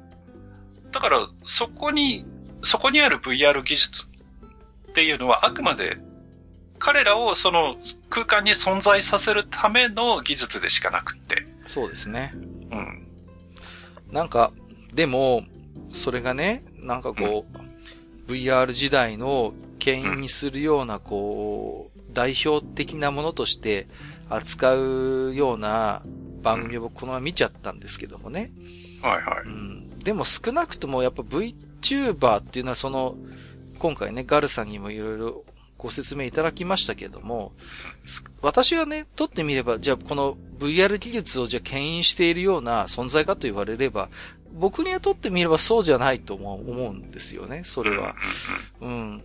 演じ、中で演じてる人間にとってみれば一つその VR の力を借りて、まあ表現してるってことなんでしょうけれども、じゃあそれが何かこう、受け手側にとって VR 的なものになってるのかというと、必ずしもあれは双方向のものではなくて、うん。だから、まあ確かにね、去年はそういう VTuber がすごい席巻したなんていう評価をする人もいますけれども、必ずしも彼女たちの存在というのは何かこう、VR のこの技術の世界を牽引している存在には僕には思えないし、あくまで一つの、あの、生まれてきた初相というかね、にはなるけれども、もっともっとそうじゃなくて、ガルさんのおっしゃってるように、これは本当にこれから開拓途上の技術であって、うん、あの、本当になんか我々がワクワクするようなものがまたこれから生まれてくるんだろうなという思いの方がすごい強いんですけれどもね。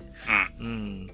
ただどうしてもこう、なんでしょうね、こう、ああいう動画とかサブカルチャー的な、あるいはキャラクターっていうものが、ものすごくポップに生えてしまうから、すごいポップバイアスかかるんですよね。で、なんかそれに関するやっぱメリットデメリットってあるような気がしていて、うん、うん。なんか最近なんかそういう VR イコール VTuber みたいなのはもう典型的ななんかポップバイアスの良くない方の何か流れだななんてことをふと思う時もあるんですけれどもね。うん、まあ、だけどあれだよね。あの、言うてもね、あの、我々もその、まあね、あの、なんか、ポッドキャスト界の造形の塔なんて言っていただいてますけど、全然そんなことはなくてね。まあ、本当にそうですよ。あの、どっちかっていうと僕らは、あの、あっちのブドウはどうせ酸っぱいって言ってる方のそうです、そうです。もう。その、ね、トップランナーになり得ない、そのめんどくさいおっさん二人なので。まあ、ついていけない負け犬の遠吠えみたいなことを、毎回やってるようなもんですから、はい、はい、はい。そう、もうね、何もないんですけれども。はい。ただね、まあ、一つメリットがあるとするならば、あの二人分かってねえなっていうことで今回のガルさんみたいに、こうやって、あの、教えていただけるっていうのは、まあ、そうね、そうね。これが一番のメリットかななんて気はしてますけどね。もう、いや、本当にね、ガルさんから見れば我々も頼りなく映ってるかなとは思うんですけれども。うん、なんかね、エースコンバットのあの、なんか、ね、ゴーグルつけてやるのがすげえ面白いって言ってる人がいるみたいで。はいはいはい、はい、ちょっとあれは体験してみな、見たいなと思う程度の人間ですから。うん、そうですよね。はい、うんうん、そう。まあそんなもんですので。はい、ただ、やっぱりね、まだまだ多分、うんと、本当にいろんな多分、動きが見られるジャンルではあると思うので、またね、また、それこそガルさんのおっしゃるように第2弾、第3弾、うん、あり得るかなとは思ってますけれどもね、そこはね。うん。いやー、私たちはね、やっぱりこう、まあ、これも話しましたけどもね、あのゴーグルを、こう、集団でかけているものに対するなんかこう、ある種の、なんかこう、い、違和感というか気持ち悪さみたいなものがね、常にどこかでついて回ってるんで、やっぱ、なんか一つね、あのゴーグルから何か解放された瞬間一つブレイクスルーがあるのかなっていう予感はしてますけどもね。なんかね。うん。まあ、よく、よくも悪くも、あの、前時代の人間たちなので、我々は。はい、そうです。はい。ね、まあ、そういう哀れみの目でもって見ていただければなと思っておりますよ。はい。はい。まあ、そんなわけでね、また今後も、あの、懲りずにお便りいただければそうですね。はい。はい、よろしくお願いいたします。はい、ガルさん、ありがとうございました。ありがとうございました。えー、じゃあ、お次行きましょう。えー、山口さん。はい。はい、ありがとうございます。ありがとうございます。えー、明けましておめでとうございます。えー、書店の匂いが好きな山口です。えー、最近近所の本屋が潰れて歩いて行ける距離に本屋がない山口です。どっちだよ？はい。でも気の毒だな。そうですね。はい、えー、ちょうど本に関連したゲームを遊んでいたので紹介します。はい。アナログゲームを作っている会社、えー、カラメルカラムさんのオルタイゴというスマートフォン用アプリゲームです。はい。えー、このゲームは S という物静かな本好きじとめ美女と交流しつつを、うん、えー、自分の心を精神分析、性格診断してもらうという内容なのですが、はい、えー、S と会話する際に消費するポイント、エゴを集めるために、えー、世界の名著を読み進めなければいけないのです。え S と協力して心の闇に打ち勝つのです。うんえー、衝動のあるところに自我を荒らしめよう。ジクムント・フロイト。前置きってなってますね。はいはいはい。はい、えー、物悲しい BGM をともに S のおっぱいをタッチして怒られよう。あれ？盛りが、盛りがついた猿かよ。えー、無抵抗な女には強いのね。ニヤニヤするな気色悪い。怒られるのが快感なのね。クソなどと合法的に罵ってもらいます。えー、ルートによっては S ちゃんが依存したり壊れたりします。うんえー、最初はよくある精神分析芸のつもりで遊んでいたんですが、いつの間にか S ちゃんを救いたいと思うようになり、うんえー、世界は基本灰色で S ちゃんの立ち絵も灰色なのですが、たまに画面に出てくる蝶だけ綺麗な水色なんですよ。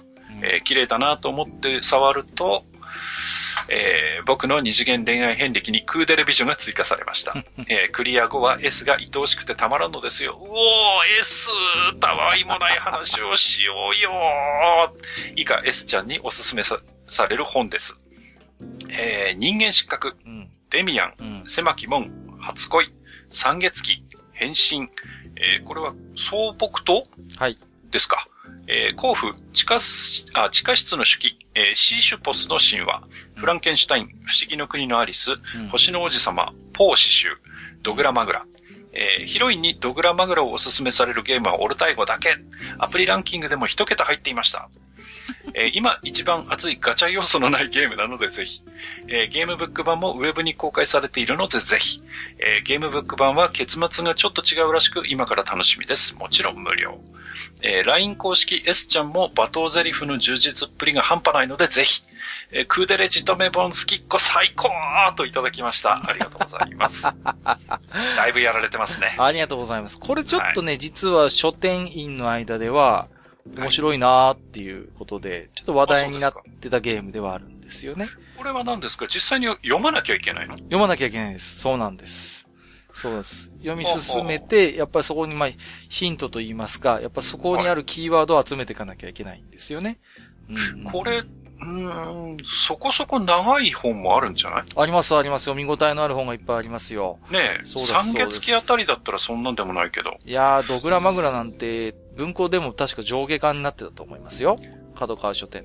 ドグラマルガ、マグラの表紙ってさ、ちょっと脱線しますけど、うん、あの、角川書店、角川文庫なんですけど、うん、何がすごいって、あの、まあ、お姉ちゃんがあられもない格好で写ってるんですけど、はいはい。あの、モザイクってあるじゃないですか、あの、エロ本の。はいはいはいはい、はい、モザイクよろしく、あの、角川書店のロゴが、女性の局部にベタって貼ってあるんですよ。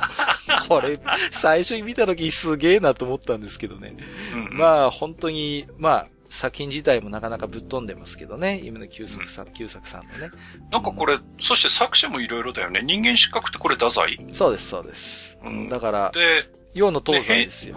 変身ったらこれカフカ？カフカですね。はい。とかっていうことですよね。そうそうそうそうで、星の王子様はね、はい、あれだし。サンテングジュペリですからね。うん、そうですよね。で、不思議の国のアリスもそうだし。そうそう、キャロルです、ね。なんかいろいろまあ、ぐちぐちゃぐちゃというか、いろんなのが入ってるんですね。まあ、でもやっぱり基本、なんていうのかな、それこそ新潮文庫で大体ラインナップとかされてそうな、ね、いわゆる、うん、まあ今でも手に入りやすい名作にしてるのは、うん、なるほどなと思いましたけどね。うん、おそらくそれなりの書店に行けば、どの本も揃うでしょうというところで、その辺はなんか工夫も感じられますしね。そうそうそうそう。まあでもね、ドグラマグラはね、女の人に勧めてもらっていいんだろうかっていうぐらいの本ですけどね、なかなか内容もすごいですから。うん、まあね。でも、なんていうのかな、その、このゲ、このゲームの面白いところは、ゲームの中で、その完結しないっていうところが面白いというかね、新しいというか、うん、そうやって本を、実際にリアルの本を読んでいかないと、まあその、ストーリーというかクリアできないっていうところが、あの、面白いんですよね。うん。なるほどね。そうそうそう。だから、こういう、なんていうのかな、あの、切り口のゲームって、あんま、今まであんまりありそうでなかったかなっていうところで、うん。だから、あのー、今ね、書店さんによっては、この、ゲームで登場、おすすめされる本の特集の棚を組んでる書店とかもあるんですよ。ああ、なるほどね。うんうん。ここで全部揃いますよ、みたいな。はいはいはい。そうそうそう。だからね、一つそういう、まあ、ゲームをきっかけに過去の名作に、えー、触れてみる。まあ、いい機会になるかなと思うんですね。うん。面白い。まあ、そうですね。あとキャラク、ヒロインの女の子が、まあ、やっぱりなかなか、あのー、こちらの心を吐き乱してくるようなキャラクターではあったりしますしね。うん。まあ、なかなかね、これは、えー、興味のある方はね、ちょっと検索して調べてみても、えー、面白いんじゃないかなと思います。そうですね。はい。えー、山口さん、ありがとうございました。はい、ありがとうございます。いい壊れっぷりですね。いやー、はい、最高です、山口さん。はい。はい。えー、じゃあお次行きましょう。えー、はい、プラスさん、はい、ありがとうございます。ありがとうございます。えー、毎度楽しい配信をありがとうございます。プラスです。はい。えー、正月休みは愚者級 F1 回と楽しみにしてたのに、うん、長時間通勤がないと腰を据えて聞けないので泣く泣く保留。えー、せめて F1 速報総集編だけでもと購入したら、当たり前なのですが、表紙には壮大なネタバレ、ネタバレ、V5, V5 の文字ですね。はいはいはい。が、えー、レース結果がなるべく目に入らないように薄めでチラチラ選手名鑑を眺めています。えー、アロンソ先生が自分とほぼ同い年だと知って愕然としています。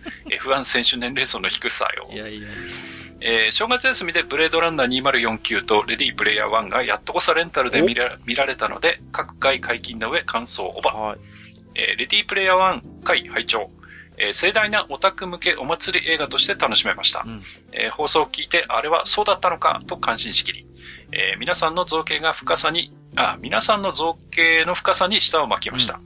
うん、えおばさんの死についてはやはり、IOI への対抗の動機づけとして必要だったのではないかと思います。うん、えヒロインの親戚も強制収容所で帰らぬ、帰らぬ人となったみたいですし、同じくらいのパンチを出すためにはありだったように思います。はい、えー、後日談では実はおばさんだけ生きてたっていうのも良かったかもしれませんが、うん、えー、仲間が小さい子供だったネカネタは、えー、やや擦りすぎていたように思えるので、えー、お、ん？お辞儀日本人と共に、えー、もう少し別の見せ場が欲しかったですね。はい、えー、ブレードランナー2049回拝聴。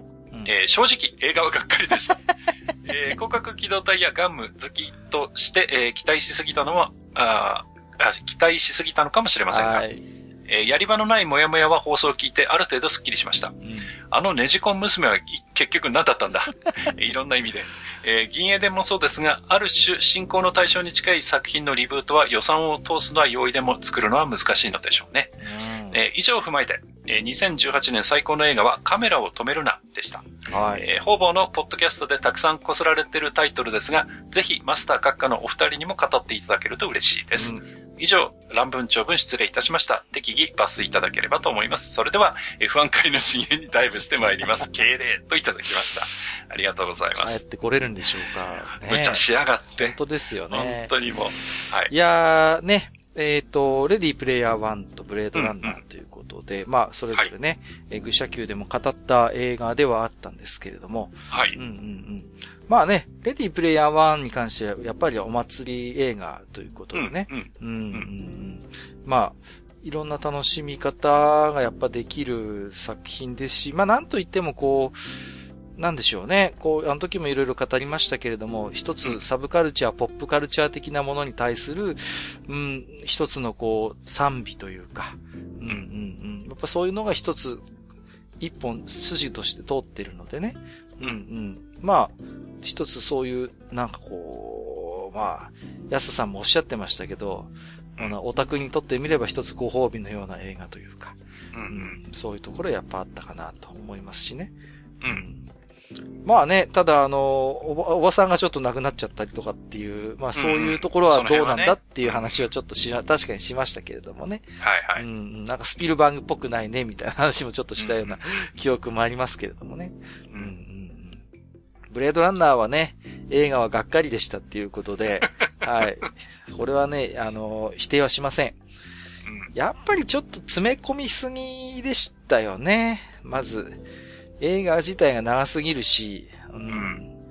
まあ前提となる動画が3本ぐらいあったんですけど、まあ一つあの世界観をね、一回の映画で表現するのは本当になかなかしんどいんだろうなということはやっぱり思いましたけれども。まあ、私自身はね、やっぱり非常にね、あの、好きな、まあ、世界観というか作品ではあったんで、だいぶ色眼鏡で見てるとは思いますけどもね。はいはいはい。うん、うんまあ、でもね、なかなか本当に、うーん、なかなか まあね、それ以上はちょっと言いづらいよね。言いづらいですね。うん、続編の話もあったんですけど、立ち消えになったみたいですから、まあ、うん、無べなるかなというところですか。あと、カメラを止める、止めるな。はい。はね、うん、僕見てないんですよね。そうなんですよね。マスター見てないんですよ。で、かつ、僕はあんま面白くなかったんですよ。うん、これ、まさに前喋りましたよね。あんまり、うん、聞いた聞いた、あ。あんまり刺さらなかったんだよなーっていう話をしたんですよ。まあ、その辺はね、あの、我々がめんどくさいゆえんでもあるのかなという。カメラを止めるなはさ、まあ、ネタバレはしませんけど、うん、そんなに仕掛け自体は斬新じゃないんですよね。こう、うん、これまでの、まあ、いわゆる舞台系のお話でも今よくあるパターンの話ではあったんですよ。うん、うん、だから、あれがものすごい、なんかね、ネタバレ厳禁みたいな感じで宣伝されてるのを見て、いや、そこまで言うほどの仕掛けかなっていうのが 正直あったし、うん、ただやっぱりその、なんかね、こう、一つコメディとしてよくできていることは間違いないし、うん、あるいはその映画、あるいはインディー的なものに対する賛美っていうのはやっぱりあって、うん、そういう、なんかね、すごいこれ僕のあの、うがった見方だと思うんですけど、作品自体の面白さももちろんあったと思うんですけど、うん、いわゆる低予算で、うん、もう本当に。よくやったっていうことね。そうそうそうそう、口コミ的に広がったっていう、うん、まあそういうなんか、サクセスストーリーを応援したいみたいな、やっぱ流れってあったよなって思うんですよ。正直。うん、うんこんだけ低予算で作っても、物語が良ければこんだけ受けるんだ、成功するんだっていう、なんか後押しをみんなでこうした、したような、そういうこう共犯関係もちょっとあったよなっていう印象は正直あるんですよ。なるほどね。うん。だから、まあ、今度地上波でもやるみたいですから、マスターも。あ、そうですか。機会があれば見てもらいたいですけど、まあ、うん、多分僕の予想ですけど、マスターもそこまでかなっていう印象を僕は持つんじゃないかなと思ってます。勝手に言ってますけどね。うん、まあ、マスターがこれで絶賛してたらちょっと僕は申し訳ないんですけど。うん。うん、うん、まあ、その前に、我々は、まず、あれだよね。あの、とりあえず、まだ見てないんですけど、はい。あの、獣フレンズ2と、煙草については若干喋んないとダメかなと思ってそうですね。うん、それについてはね。うん、うん。まあ、見てますよ、でも僕は。あの、煙草はなかなか、ね、今回も一筋縄ではいかなそうなお話で。うん、そうですか。そうですね。うん、いろ、早速いろんな、えー、解釈とか分析が出てるようですけれどもね。そうですか。うん。まあその辺もね、あの、まあどっちかっていうと、そちらの方が僕らにとっては、こう、なんか水を得た魚的に喋れるのかなっていう気が しないでもないんですけどね。ねはい。はい。まあちょっとこのあたりもまた今後もね、うん、はい。うん。カメラを止めるなの魅力についてね、なんかこう、まあ、まあ、もしね、あれだったら、また教えていただいてもいいかなと思う気もしますけど、僕。そうですね。うん。はい。まあね、ヤスさんとかも絶賛してましたしね。うん。うん、そうそうそうそう。ちょっと気になるところではあります。まあなんか、はい、僕が気づいてない何か要素があるのかもしれませんし。ありがとうございました。はい、ありがとうございました。えー、では次行きましょう。はい、えー、トッピーさん。はい。ありがとうございます。ありがとうございます。えー、モテる F1 豆知識をかっこよく妻に話してみました。うん、えー、すると反応は、ふーんとビール首。えー、考えられる原因となると、声の坂、ずるいよマスターといただきました。ずるいよマスター。いや、そんなこと言われても。ずるいよ、声の差なんですよ。多分。わかんないですけど。いや、でもね、別にあの、僕もあれですからね、あんなこといろいろ言ってますけど、はい、それでモテたということは特にないですからね。はい。あの、言ってるじゃないですか。かもしれないって。そうですよね。いつもね、必ずね。うん、必ずモテるとは言ってませんから、僕。そうそうそうそう、はい。いやいやいや。でもね、やっぱり、声の力ってあると思いますよ、でも。うん。どうなんですかね。いやいやいや、はい、ずるいよ、本当に。なんか本当ね、普段はおっぱいとかそんなことしか言ってないようなおじさんなのに。うるせえな。いや いやいやいや。まあ、まあ、ツイッターは確かにね、おっぱいとか言ってますけどね。本当ですよ。はい、もうね。はい。えー、ありがとうございます。また。はい、トッピーさん、ありがとう。チャレンジしてみてください。はい。はい。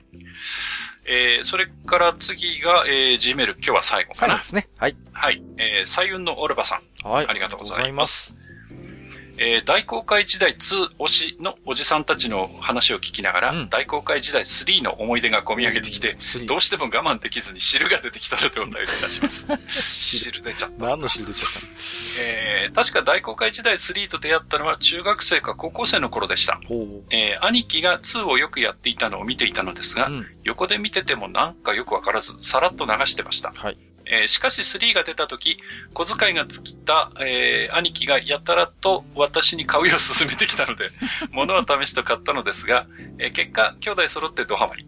はい。えー、閣下がご指摘の通り、3は自由度が高すぎて、大公開時代初心者の私はまさに世界に放り出された気分で、本当に何からすればいいのか、何ができるのか、船なくても歩いていけんじゃね？などなど、えー、とにかく自由すぎるシステムが私の、えー、潜伏に昇格攻撃 ラムアタックですね。昇格攻撃をかましてきたのです。うん、えー、貿易、探検、戦争、略奪、えー、子作りと、うん、えー、ひたすら自由に生きて全滅を繰り返しながら、どんどんと引き返さなくなっていったのです。えー、語り出すと止まらないのですが、これリメイク出ねえかな出ねえな。といただきました。ありがとうございます。ありがとうございます。まあ、まあ、本当に大公開時代3はそれまでと違って、本当に自由度が高くて、うん、コンセプトがやっぱり変わってきたんですよね。その、大公開時代1、2はまあ一つの芯となるズドンとした物語があって、まあ主人公がかっちりとしていて、まあその物語を追っかけていくっていう作りだったんですけど、3からは、割と大公開時代そのものを楽しむっていうその時代の人間になりきって楽しむっていうコンセプトが強くなってきて、ものすごい自由度が高かったんですね。うんうん。なるほど。そうなんですよ。だから、まあそれが多分左右のウルバさんにはガチッとハマったんでしょうね。こう。うん、なんていうんですかね。だからもしかしたらオルバさんにとってみればこの大公開時代3が、初めてこう自由度の高いゲームに触れた、そんな出会いだったのかもしれないなって思いますよね。なんかね。うん、うん、だとするとものすごく印象に残ってるっていうのもよくわかるし、まあ、一つね、うん、そういう、なんて、何をしていいかわからない世界において、手探りでね、少しずつ自分なりのこう、プレイスタイルを確立していくっていうのも、なんとも言えないこう、地味というか、あの、一つゲームのやっぱり、あの、よく噛んで出てくる美味しさみたいな部分がありますからね。はいはい。うん、だそこら辺がやっぱかっちりハマったんでしょうね、多分ね。うん、幸せなゲーム体験だと思いますね。うん、どうでしょうね。我々が初めてこう、いや、このゲーム自由度が高いなっていう風に思ったゲームって何、何がありますかね？そうね、なんだろうな。なんでしょうね。うん、やっぱり最初に思い出すのは伝説のオーガバトルなんですけれどもね。うん。うんうんうん、まあ。あ、でもね、まあ、オーガバトルも、まあ、そうなんだけど、うん、でもあれもほら、一応ストーリーがあってね。まあもちろんね。まあ、その目的があって、敵が攻めてきた、やっつけろ、みたいな話なんで。はいはいはい。僕はね、あの、自由度高いなって思ったのは、ワールドネバーランドかな。ああ、はいはいはいはいはい。うん。そうですね。うん。わかります。あれも結局何やったっていいんで。そうですよね。何やってもいいんですよね。うん、で、適当に、あの、気に入ったお姉ちゃん捕まえて結婚してとかね。はいはいはい。うん。あ、で、子供作ってとか。それで言うと、やっぱ僕も、やっぱ同級生もそうなんだよな。うん。うん、エロゲになっちゃうけど、あれも、これはね、小さい回回取って喋りましたけども、はいはい。ただただ家で寝て終わ、ね、あの、誰とも出会わずに終わるっていう方法もありますし、うん、ね、うん、一人の女の子を一途に追いかけるのもありだし、何股、七股、八股できたりするところもあったんでね。うん、うん、うん。そうですね。ガンパレードマーチって遊んだことあります？高機動いや、ないです、ガンパレードマーチ。あれもすごい自由度が高くてね。あ、そうなんだ。すごいゲーム、衝撃的でしたね。ちょっとゲーム自体の完成度は詰め込みすぎて、あれなところがあるんですけれども。うん、そうそうそう。ひたすら靴下を集めるっていうね。不思議な。靴下 まあ、いろいろあるんですけど。はい。えー、ありがとうございました。ね。なんかそういう、一回ゲームと自由度みたいなところもなんかね、テーマで語れるかななんてことをちょっと思いましたけれども。うん。はい、えー、ここから先はですね、えー、ツイッターリプライやハッシュタグ、愚者の宮殿をつけていただいたつぶやきから、えー、いくつか抜粋にてご紹介をさせていただきます。もちろん私どもはすべてお目通しはさせていただいております。いつも皆様ありがとうございます。運動するキノコさん。愚者級 F1 回後編途中まで、ブラジルグランプリあたりは怒りを抑えきれず、ネギに怒りを叩きつけました。みじん切りにしてやった。エステバンのあの面、ホーナーじゃないけど、あれで済んでよかったレベル。あれのせいで2週連続優勝を逃したマックス。よく我慢したとしか言えない。私なら殴ってたっていうことで、運動するキノコさんは結構フェースタッペン推しなんですよね。そうですね、マックス推しですね。マックス推しなんですよね。はい、いや、はい、ファンにしてみればこれは本当おっしゃる通りでね。うん、あんな面見せられたら、やっぱ腹渡煮えくり返りますよね。本人じゃなくても。いやー、もうすごい顔してますもんね。うん。いやー、でもね、あの、エステバン・オコンっていう選手も、はいはいはい。あの、F1 に、その、デビューした時っていうのは、うん、そこから何戦でしたっけ？ずっと連続完走記録を作ったりとか、はいはいはいはい。ものすごくその安定した面を見せる、まあ、地味だけど安定してるドライバーだったんですよね。そうですよね。ところが、その、やっぱり、シートが危うくなってからというもの、なんかちょっと、ね、まあ慣れてきたっていうのもあるのかもしれないけど、若干ね、その、クラッシュやら、リタイアやらっていうのが増えてきて、はい、で、まあ、挙句の果てはね、まあ、マックスとあんなことになったわけで。うん。まあ、そういう面ではね、ちょっと最初に見せてた安定感っていうものを見せなくなっちゃったっていうのがね、まあ、ちょっとあの、今後を考えると心配ではあるんですけどね。そうですよね。やっぱりね。うん、うん、まあ、成績自体がそんな目を見張るものではないんだけれども、うん、まずはきちんと乾燥するっていうね。うん、こう、マシンをあまり壊さないっていうところも含めて。やっぱだったんですけどね、ね、それも一つの才能だと思うんですがね。どうしたんだか。ちょっとらしくないっていうかね。キャラクターとしてはね、有望ですよ。はい。まあね、あの写真見たら来そう思いましたけれども。えー、宮山エントさん、初めてですね。ありがとうございます。はい、年末年始の作業でずっと、ポッドキャスト愚者の宮殿を傾聴。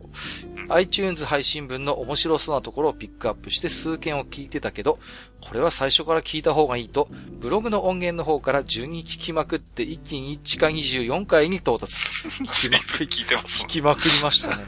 二人の年代がジャストミートすぎて、青春時代へ巻き戻る気分、懐かしい。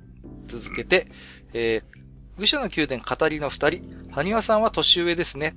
えー、おぼつかない頃の記憶を補強してくれる情報がありがたい。声は落ち着いて聞こえるけど、語り出すとヤバみが滲み出て笑う。おっしゃる通り。えー、カッカさんは同世代だ。日本語の使い方が非常に正確なのは仕事柄かな。私もソシャギイラスト書いたり企画もしてたので、いろいろ同情するということで、いただいております、はい。ありがとうございます。はい。あの、一言言っていいですか？はいはい。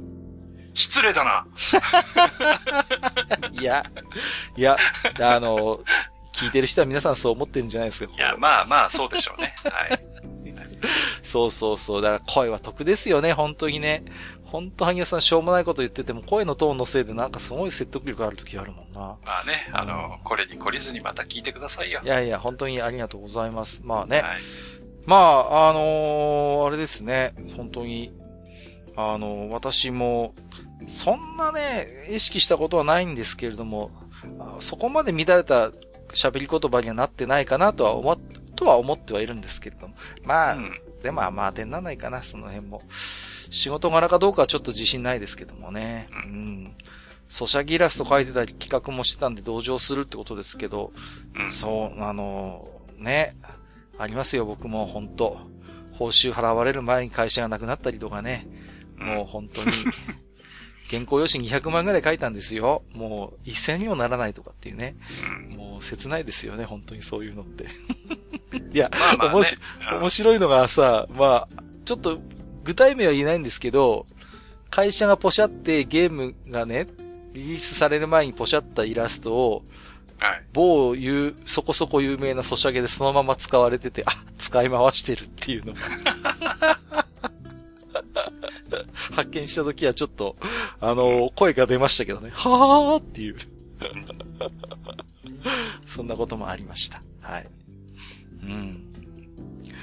いやまあね、ちょっと、あれですよ。あの、まあ、地下24回まで一気に聞いていただいたということなんですけど、あんまり聞くとね、あの、胃もたれする番組ですので、ほどほどに、ね、はい、はい、していただければなと。えー、にぎりさんですね。はい、えー、武者級の F1 シリーズで刺激を受けて、2018年の F1 速報は、開幕直前特集から総集編まで全て書店で定期購読。おおすごい。雑誌、特に月間でも週間でもないようなものは入荷の連絡のある、えー、書店の定期購読が良い。うん、ありがとうございます。あ、味噌コーラの味はモンエナのキューバリブレにそっくりでしたということで、キューバリブレにそっくりな味噌コーラってどんな感じなんでしょう大丈夫なんでしょうかね。F1 速報って、まあちょっと特殊な観光形態なんですよね。まあ、ご存知のように、うん、あの、やっぱ基本的にやっぱレースのある時に出すものなんで。はいはい。そうそうそう。だからなんていうかっちりかっちりこう毎週出るようなそういう観光物ではない扱いなんですよね。うんうんうん、ですから、ギリさんのおっしゃるように、書店で定期購読するっていうのは一つおすすめですね。こう。ですから、ね、そろそろ出てるだろうと言ってなかったりすると無駄足になっちゃいますからね。うん。入った時に連絡くださいっていうのは一つ賢い方法だと思いますよ。うんうんうん。そうですね。そう、この定期購読っていうのはね、本当ありがたいんですよね、書店にしてみると。なるほど。うん。で、やっぱりほら、仕入れの目処が立つんですよね。ああ、そうかそうか、そうだよね。で、雑誌の場合は定期改正っていうのがありまして、その確実に買ってくれる人の分の雑誌って当然ながら、取り次ぎに言うと確実に下ろしてくれるんですよ。うん。うんうん。だから、その、その分なんていうの、例えば、あの、ね、あるとある雑誌で二人定期購読者がいるとなれば、4冊ぐらい安心して頼めるわけですよね。うん。で、ね、まあ、最悪お店で1冊も売れなくても返品率は50%にとどまるわけですから。うん。うん。そう、そういうメリットがあったりします。はい。うん。えー、ありがとうございます。名古屋の梅次郎さん。えー、っと、どうも。素人調べですが、重い耐火素材はもう古いみたいですね。ということで、リンクを貼っていただいたんですけども、はいはい、これはレッドブルのホームページでしたかね。はい。そうですね。レーシングスーツの進化ということでね。いやー、はい、これ私もちょっと見ましたけれども、あ、うん、なるほど見せてもらいました。はい。ありがとうございます。いやびっくりしましたけど、あの、1950年代とかって、ポロシャツだったのね、なんかね。ああ、だって昔はほら、だからさ、お金持ちの貴族のね、うんうん、おじさんたちが車に乗って遊んでたっていうのが最初だからさ。その辺のあれ伝統ですよね、だからこういう方面はね。うん、うん、うんうんだから機能性というよりは、なんかむしろそういう、なんかこう。ファッション、ね、ファッションですよね、本当に。うん、そこからでもやっぱり耐火性能とか、そういう話が出てきて、やっぱり薄くなってるみたいですね。こう。そうみたいですね。うん、うん、非常にわかりやすいページで参考になりました。ありがとうございます。うん。重い耐火素材はもう古いということなんですね。うん。えっ、ー、と、大ボスさん、写真付きでいただきました。色物発見、なお、あったかいです。ということで、これ、贅沢な飲む和栗モンブランということで。もう。大道さん、やってくれてるね。大道さん、やってくれてますよね。ところがですね、続きがありまして、なんだ、普通にうまいじゃないか、畜生。えー、コーヒー牛乳、ホットのコーヒー部分をマロンフレーバーに入れ替えた感じ。甘いは甘いが、くどすぎるまではいかない。閣下案件としては物足りず。無念 ということで。いやいやいやいや。さ、無念って別に。いや、あのー、今日の枕で飲んだタッコーラですけど、うん、マスター冷たいうちに飲み、飲み切ったみたいなんですけど、はい。これね、常温になるときつい、これ。あ、本当？うん。ぬるくなるとね、なんか5割増しぐらいになります、ニンニクの風風味が。結構、油断したわ。もう、瓶が小さいんで、割とすぐぬるくなっちゃうんですよ。ああ、そうかそうか。うん。で、さっきちょっと収録の合間に、あの、口つけたんですけど、思わず、うってなりましたもんね。これはっていう。なんで、ちょっとね、だから、あれですね。ぬるくなると。冷たいうちがいいよと。そうですね。冷たいうちに飲み切るのがおすすめです、タッコーラ。えっと、本日最後の、えー、ハッシュタグ、プラスさんですね。2018年 F1 後半戦完走ということで。マスター、わかりやすく楽しい放送をありがとうございました。組織と選手の関係性、生産性、プライド、技術、そしてマスコミやファンがひっちゃかめっちゃかな世界を実に楽しく拝聴できました。雑誌も買ってみましたが、やはりマスター解説がないと面白くないなということで。いやいや、おかしいおかしい。これは危険な兆候ですね。これは危険ですよ。おかしいおかしい。えー、よくないですよ、これは。はいはい。マスター解説がないと面白くないっていうのはね、これは、あの、危険ですので。危険危険。うん。まあ、でもね、割とあのー、まあ、F1 雑誌もそうですけど、割と結構えげつない記事もありますよね、やっぱりね。こう。いや、ありますよ。読んでますとね。うん、本当に。うん、うん、うん。あの、何なんですかね、こう F1 メディアのこう、で、伝統なのかよくわかんないけど、割とこう、あれですよね、辛口だったりしますよね。運営に対してもすごいこう、批判的な記事もガンガン載ったりして。うん、いや、やっぱりその、元々の発祥がイギリスだったりフランスだったりっていうそのヨーロッパ圏だっていうところが、やっぱ大きいと思いますね。ああ、なるほど。うん。うん、まあ、どうなんですかね。でも今、ね、ドライバーにしたって、まあ昔はそれこそね、白人のね、もうなんか、そういう、思それこそ独占というかね、うん、世界でしたけど、今だって本当に国籍も様々ですし、うんうん、ね、うん、なんかこう、だから、ものすごい、その辺も多様になってはきてはいるんだけれども、うん。まだまだなんかね、こう。いや、でもね、あの、例えばその、はい、ちょうど F1 の決勝が行われてる間って、うんうん、あの、F1 のサイトで、その、えー、リアルタイムで、その、状況を、その、えー、コメントライブしてくれるんですよね。はいはいはいはい。まあ、英語なんですけど、うん、で、コメントライブがあってですね、で、それ見ると、あの、例えばドライバーのことを、例えば、あの、例えばそうですね、アロンソのことを、うん、その、フェルナンドとかアロンソって書かないんですよね。はあ。うん。このスペイン人はとかって書くんですよ。だから、そういうところに、こう、なんていうの？向こうの、その、いやらしさみたいなものを見ますよね。見ますね。ああ、多分確かにそういう表現よく見ますよね。うんうん。確かに見るわ。だからそういう、うん、やっぱりその、フィルターかかってるんだなっていうのがわかる、ね。そうそうそう。だからね、やっぱあるんですよ。だから、そういう、本当のヨーロッパの俺たちが中心だっていう連中が未だにやっぱりいて、わかるわかる。で、なんかこう、お高く止まっててっていうのがね、やっぱあるんですよ。わかりますよね。うん、なんか、その辺は。うん。だから、やっぱり、我々、我々っていうかね、あの、北海道に住んでる黄色い猿としては、うん、やっぱりそういうところを、こう、逆手に取ってっていうかね、逆にこう、笑ってやりたいなっていう、そういうあの、こう、暗い感情が僕の中にはあるわけですよ。いや、うん、確かにね。そうそうそうそう。うんだからこそね、あんまりね、僕の解説はね、面白いって思うのはね、あの、どんどんダークサイドに落ちてるということなので、気をつけた方がいいと思います。そうですね。はい。はいうん、まあ、いつも何度も言ってますように、本当にあのね、独断と偏見に満ち溢れた解説ですので、はい。はい、え、取り扱い注意ということで一つ。正直スポーツとして楽しんでないですからね。まあまあまあ、本当にね。はい、うん、わかりますわかります、そういうところ。いやー、だけどね、あの、本当にこう、なんか、つくづく思うんですけど、ポリコレ的なものからは随分こう、かけ離れた世界で未だにやってる。まあそういう意味でちょっと面白いですよね、なんかね。まあそうですね。未だに民族差別的な、はい、国籍差別的な発言が。バンバンありますよ。バンバン飛び交う世界ですからね。はい、ああ、いやいや、なんかそういう意味でもやっぱちょっと面白いなと思うんですけれどもね。うん、はい。えー、プラスさんありがとうございました。はい。えー、当愚者の宮殿では、愚者級ガパスシステムをご用意しております。お便りを読ませていただいた方にこちらから勝手にガパスを申請、ガパスを貯めて愚者級グッズと交換しようということで、詳しくはブログのご案内をご確認ください。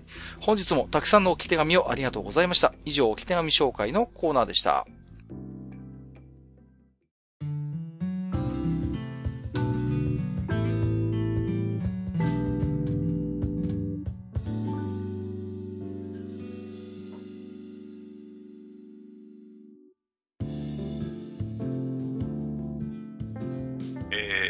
収録時間が3時間を超えております。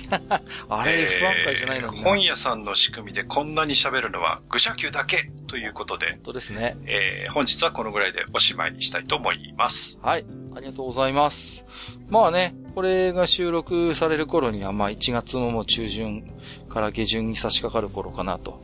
ですね。思うんですけれども、まあ、何ですか？また、えー、アニメのタームで言いますとね、また一つ2019年のクールが、えー、始まったかなというところなんですけれども、はい。えーと、どうでしょうかね。はい。あの、どうですか？今期ちょっと注目作品なのかがあればお伺いしてみたいんですけれども。うん。まあね、さっきもちょっと言っちゃいましたけど、はい。まあ、えー、ケムフレ2とね、はい。えー、ケムリス草は一応まあ、いろいろ、ね、ケモフレの1が終わった後でいろいろバタバタあったので、うん、はい。まあ、とりあえずはその2作品を見てからなんかちょっとうるさいこと言いたいかなと。うんうんうんうん。いうのはありますね。はいはい、はい、あと、個人的には、あの、えー、アニマルに連載してる、あの、上野さんは不器用がアニメになったので。ああ、はいはいはいはい。それはちょっと見ようかなと思ってます。やっぱりね、原作をね、あの、やっぱ見てるものは気になりますよね。うん。その辺はすごいわかりますね。はい。僕はね、あの、あれですね、ドメスティックな彼女ですかね、マガジンに載ってますけどね。うん、まあ、はいはい、まあ、エロいんですわ。お まあなかなかエロくてね、これは。結構マガジンの今までの中でもなかなかなんですけど、どこまでアニメでやってくれるかなっていうのはちょっとね、やっぱエロを仕事にしてる人間としては気になるところでは ありますかね。はい。あとはピアノの森とかもちょっとね、気になりますね。うん、はい。これ NHK なんですけどもね。はい。うん、まあ、モーニングで、はい、あの、やりますけれどもね。なんかこう、どうしてもね、こう、クラシックを一つテーマにしたアニメっていうのは、なんかでやっぱ一回はチェックしておきたいなというところがありますけれどもね。はい、はい。うんうんうん。まあ、しかし何ですか、この、こう、冬アニメ一覧なんていうページを今見てますけど、うん、めちゃくちゃ多いですよね。こんなにいるかねっていうぐらい、今、すごいじゃないですか。うん。だってさ、これと他に要は、継続してやってるやつがあるじゃないですか。例えばね、あの、北郎だってそうだしさ。うん、あるいは、まあ、それこそ本当大御所クラスでいけば、ドラえもん、しんちゃん、サザエさんとかさ、うん、もう、あげてみればそういうもう、ね、あの、継続して放映してるアニメも含めればとんでもない数になりますよね。うん。うん。こんなにいるのかなってちょっと思っちゃいますけれどもね。まあ、その辺がそのアニメ業界の構造的な問題っていうところにもちょっとかかってくる話ではあると思いますけどね。そうですね。そうなんですよ。だから、まあ、蘇生乱造とまでは言いませんけれども、うん。果たしてこ、こ、こんなに必要なのかなっていう、必要か必要じゃないかっていう価値観もまあどうかなとは思うんですけれども、うん。うーん、どうなのかなって中にはね、ほら、まあ、前のクールもそうでしたけど、明らかにこう、マンパワーが足りないような こう、作画を見せつけられる作品もあったわけですから、はいはい。うん、その辺も含めてどうなのかなっていうのもありますし、あとはなんかやっぱり、これも前喋ったと思うんですけど、クールごとにね、こう、区切って、まあ、アニメ、まあ、せいぜい12、3話じゃないですか。うん。だけどな、ね、ね。で、原作のやっぱ漫画知ってるものもいくつもあるんですけども、うん、果たして収まるかな？どこまでやってくれんのかなっていうものもあるんですよね、中にはね。うん。うん、うん。だから多分そういうのって、今まで一回やってみて、どっか、どっかで区切るんでしょうけど、うん、あの、当たれば2期3期みたいな、そういうなんか、とりあえずちょっと、つばつけとけみたいなさ、うん。あるんですって、やっぱりなんかこう、アニ、とりあえずアニメ化の権利を、は、まずはちょっとゲットしておいて、うん、そうそう、とりあえず一回アニメにしてみて、当たればメッケモンみたいな価値観ってやっぱあるらしいんですよね。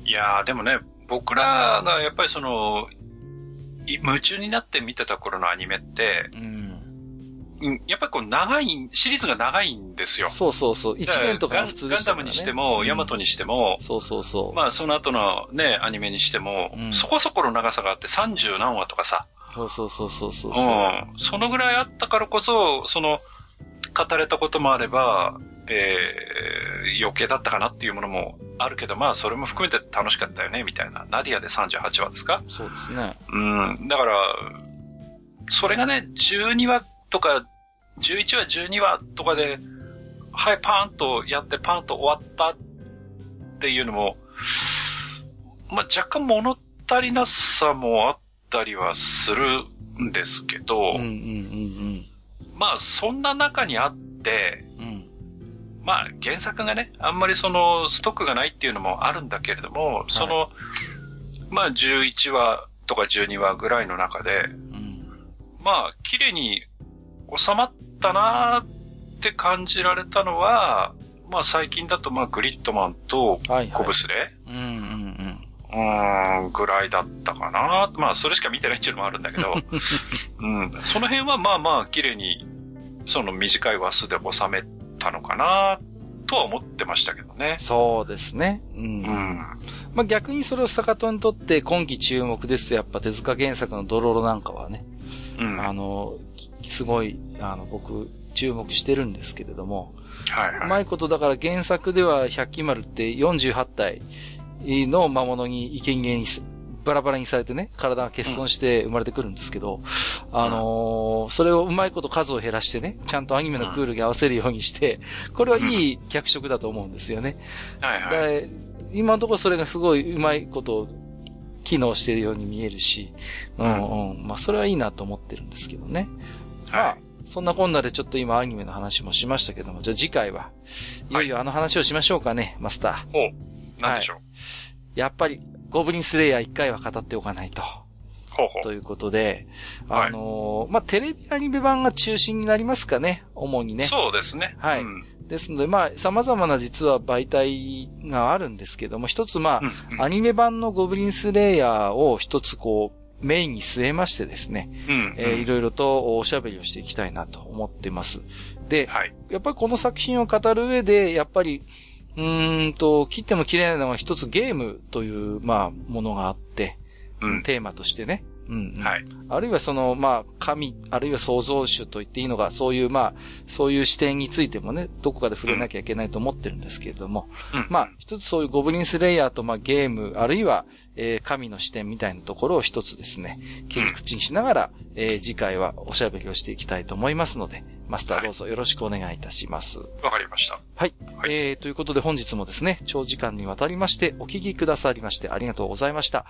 本日もお相手させていただきましたのは、私こと、閣下と、私こと、埴輪でございました。本日もご聴取いただきまして、ありがとうございました。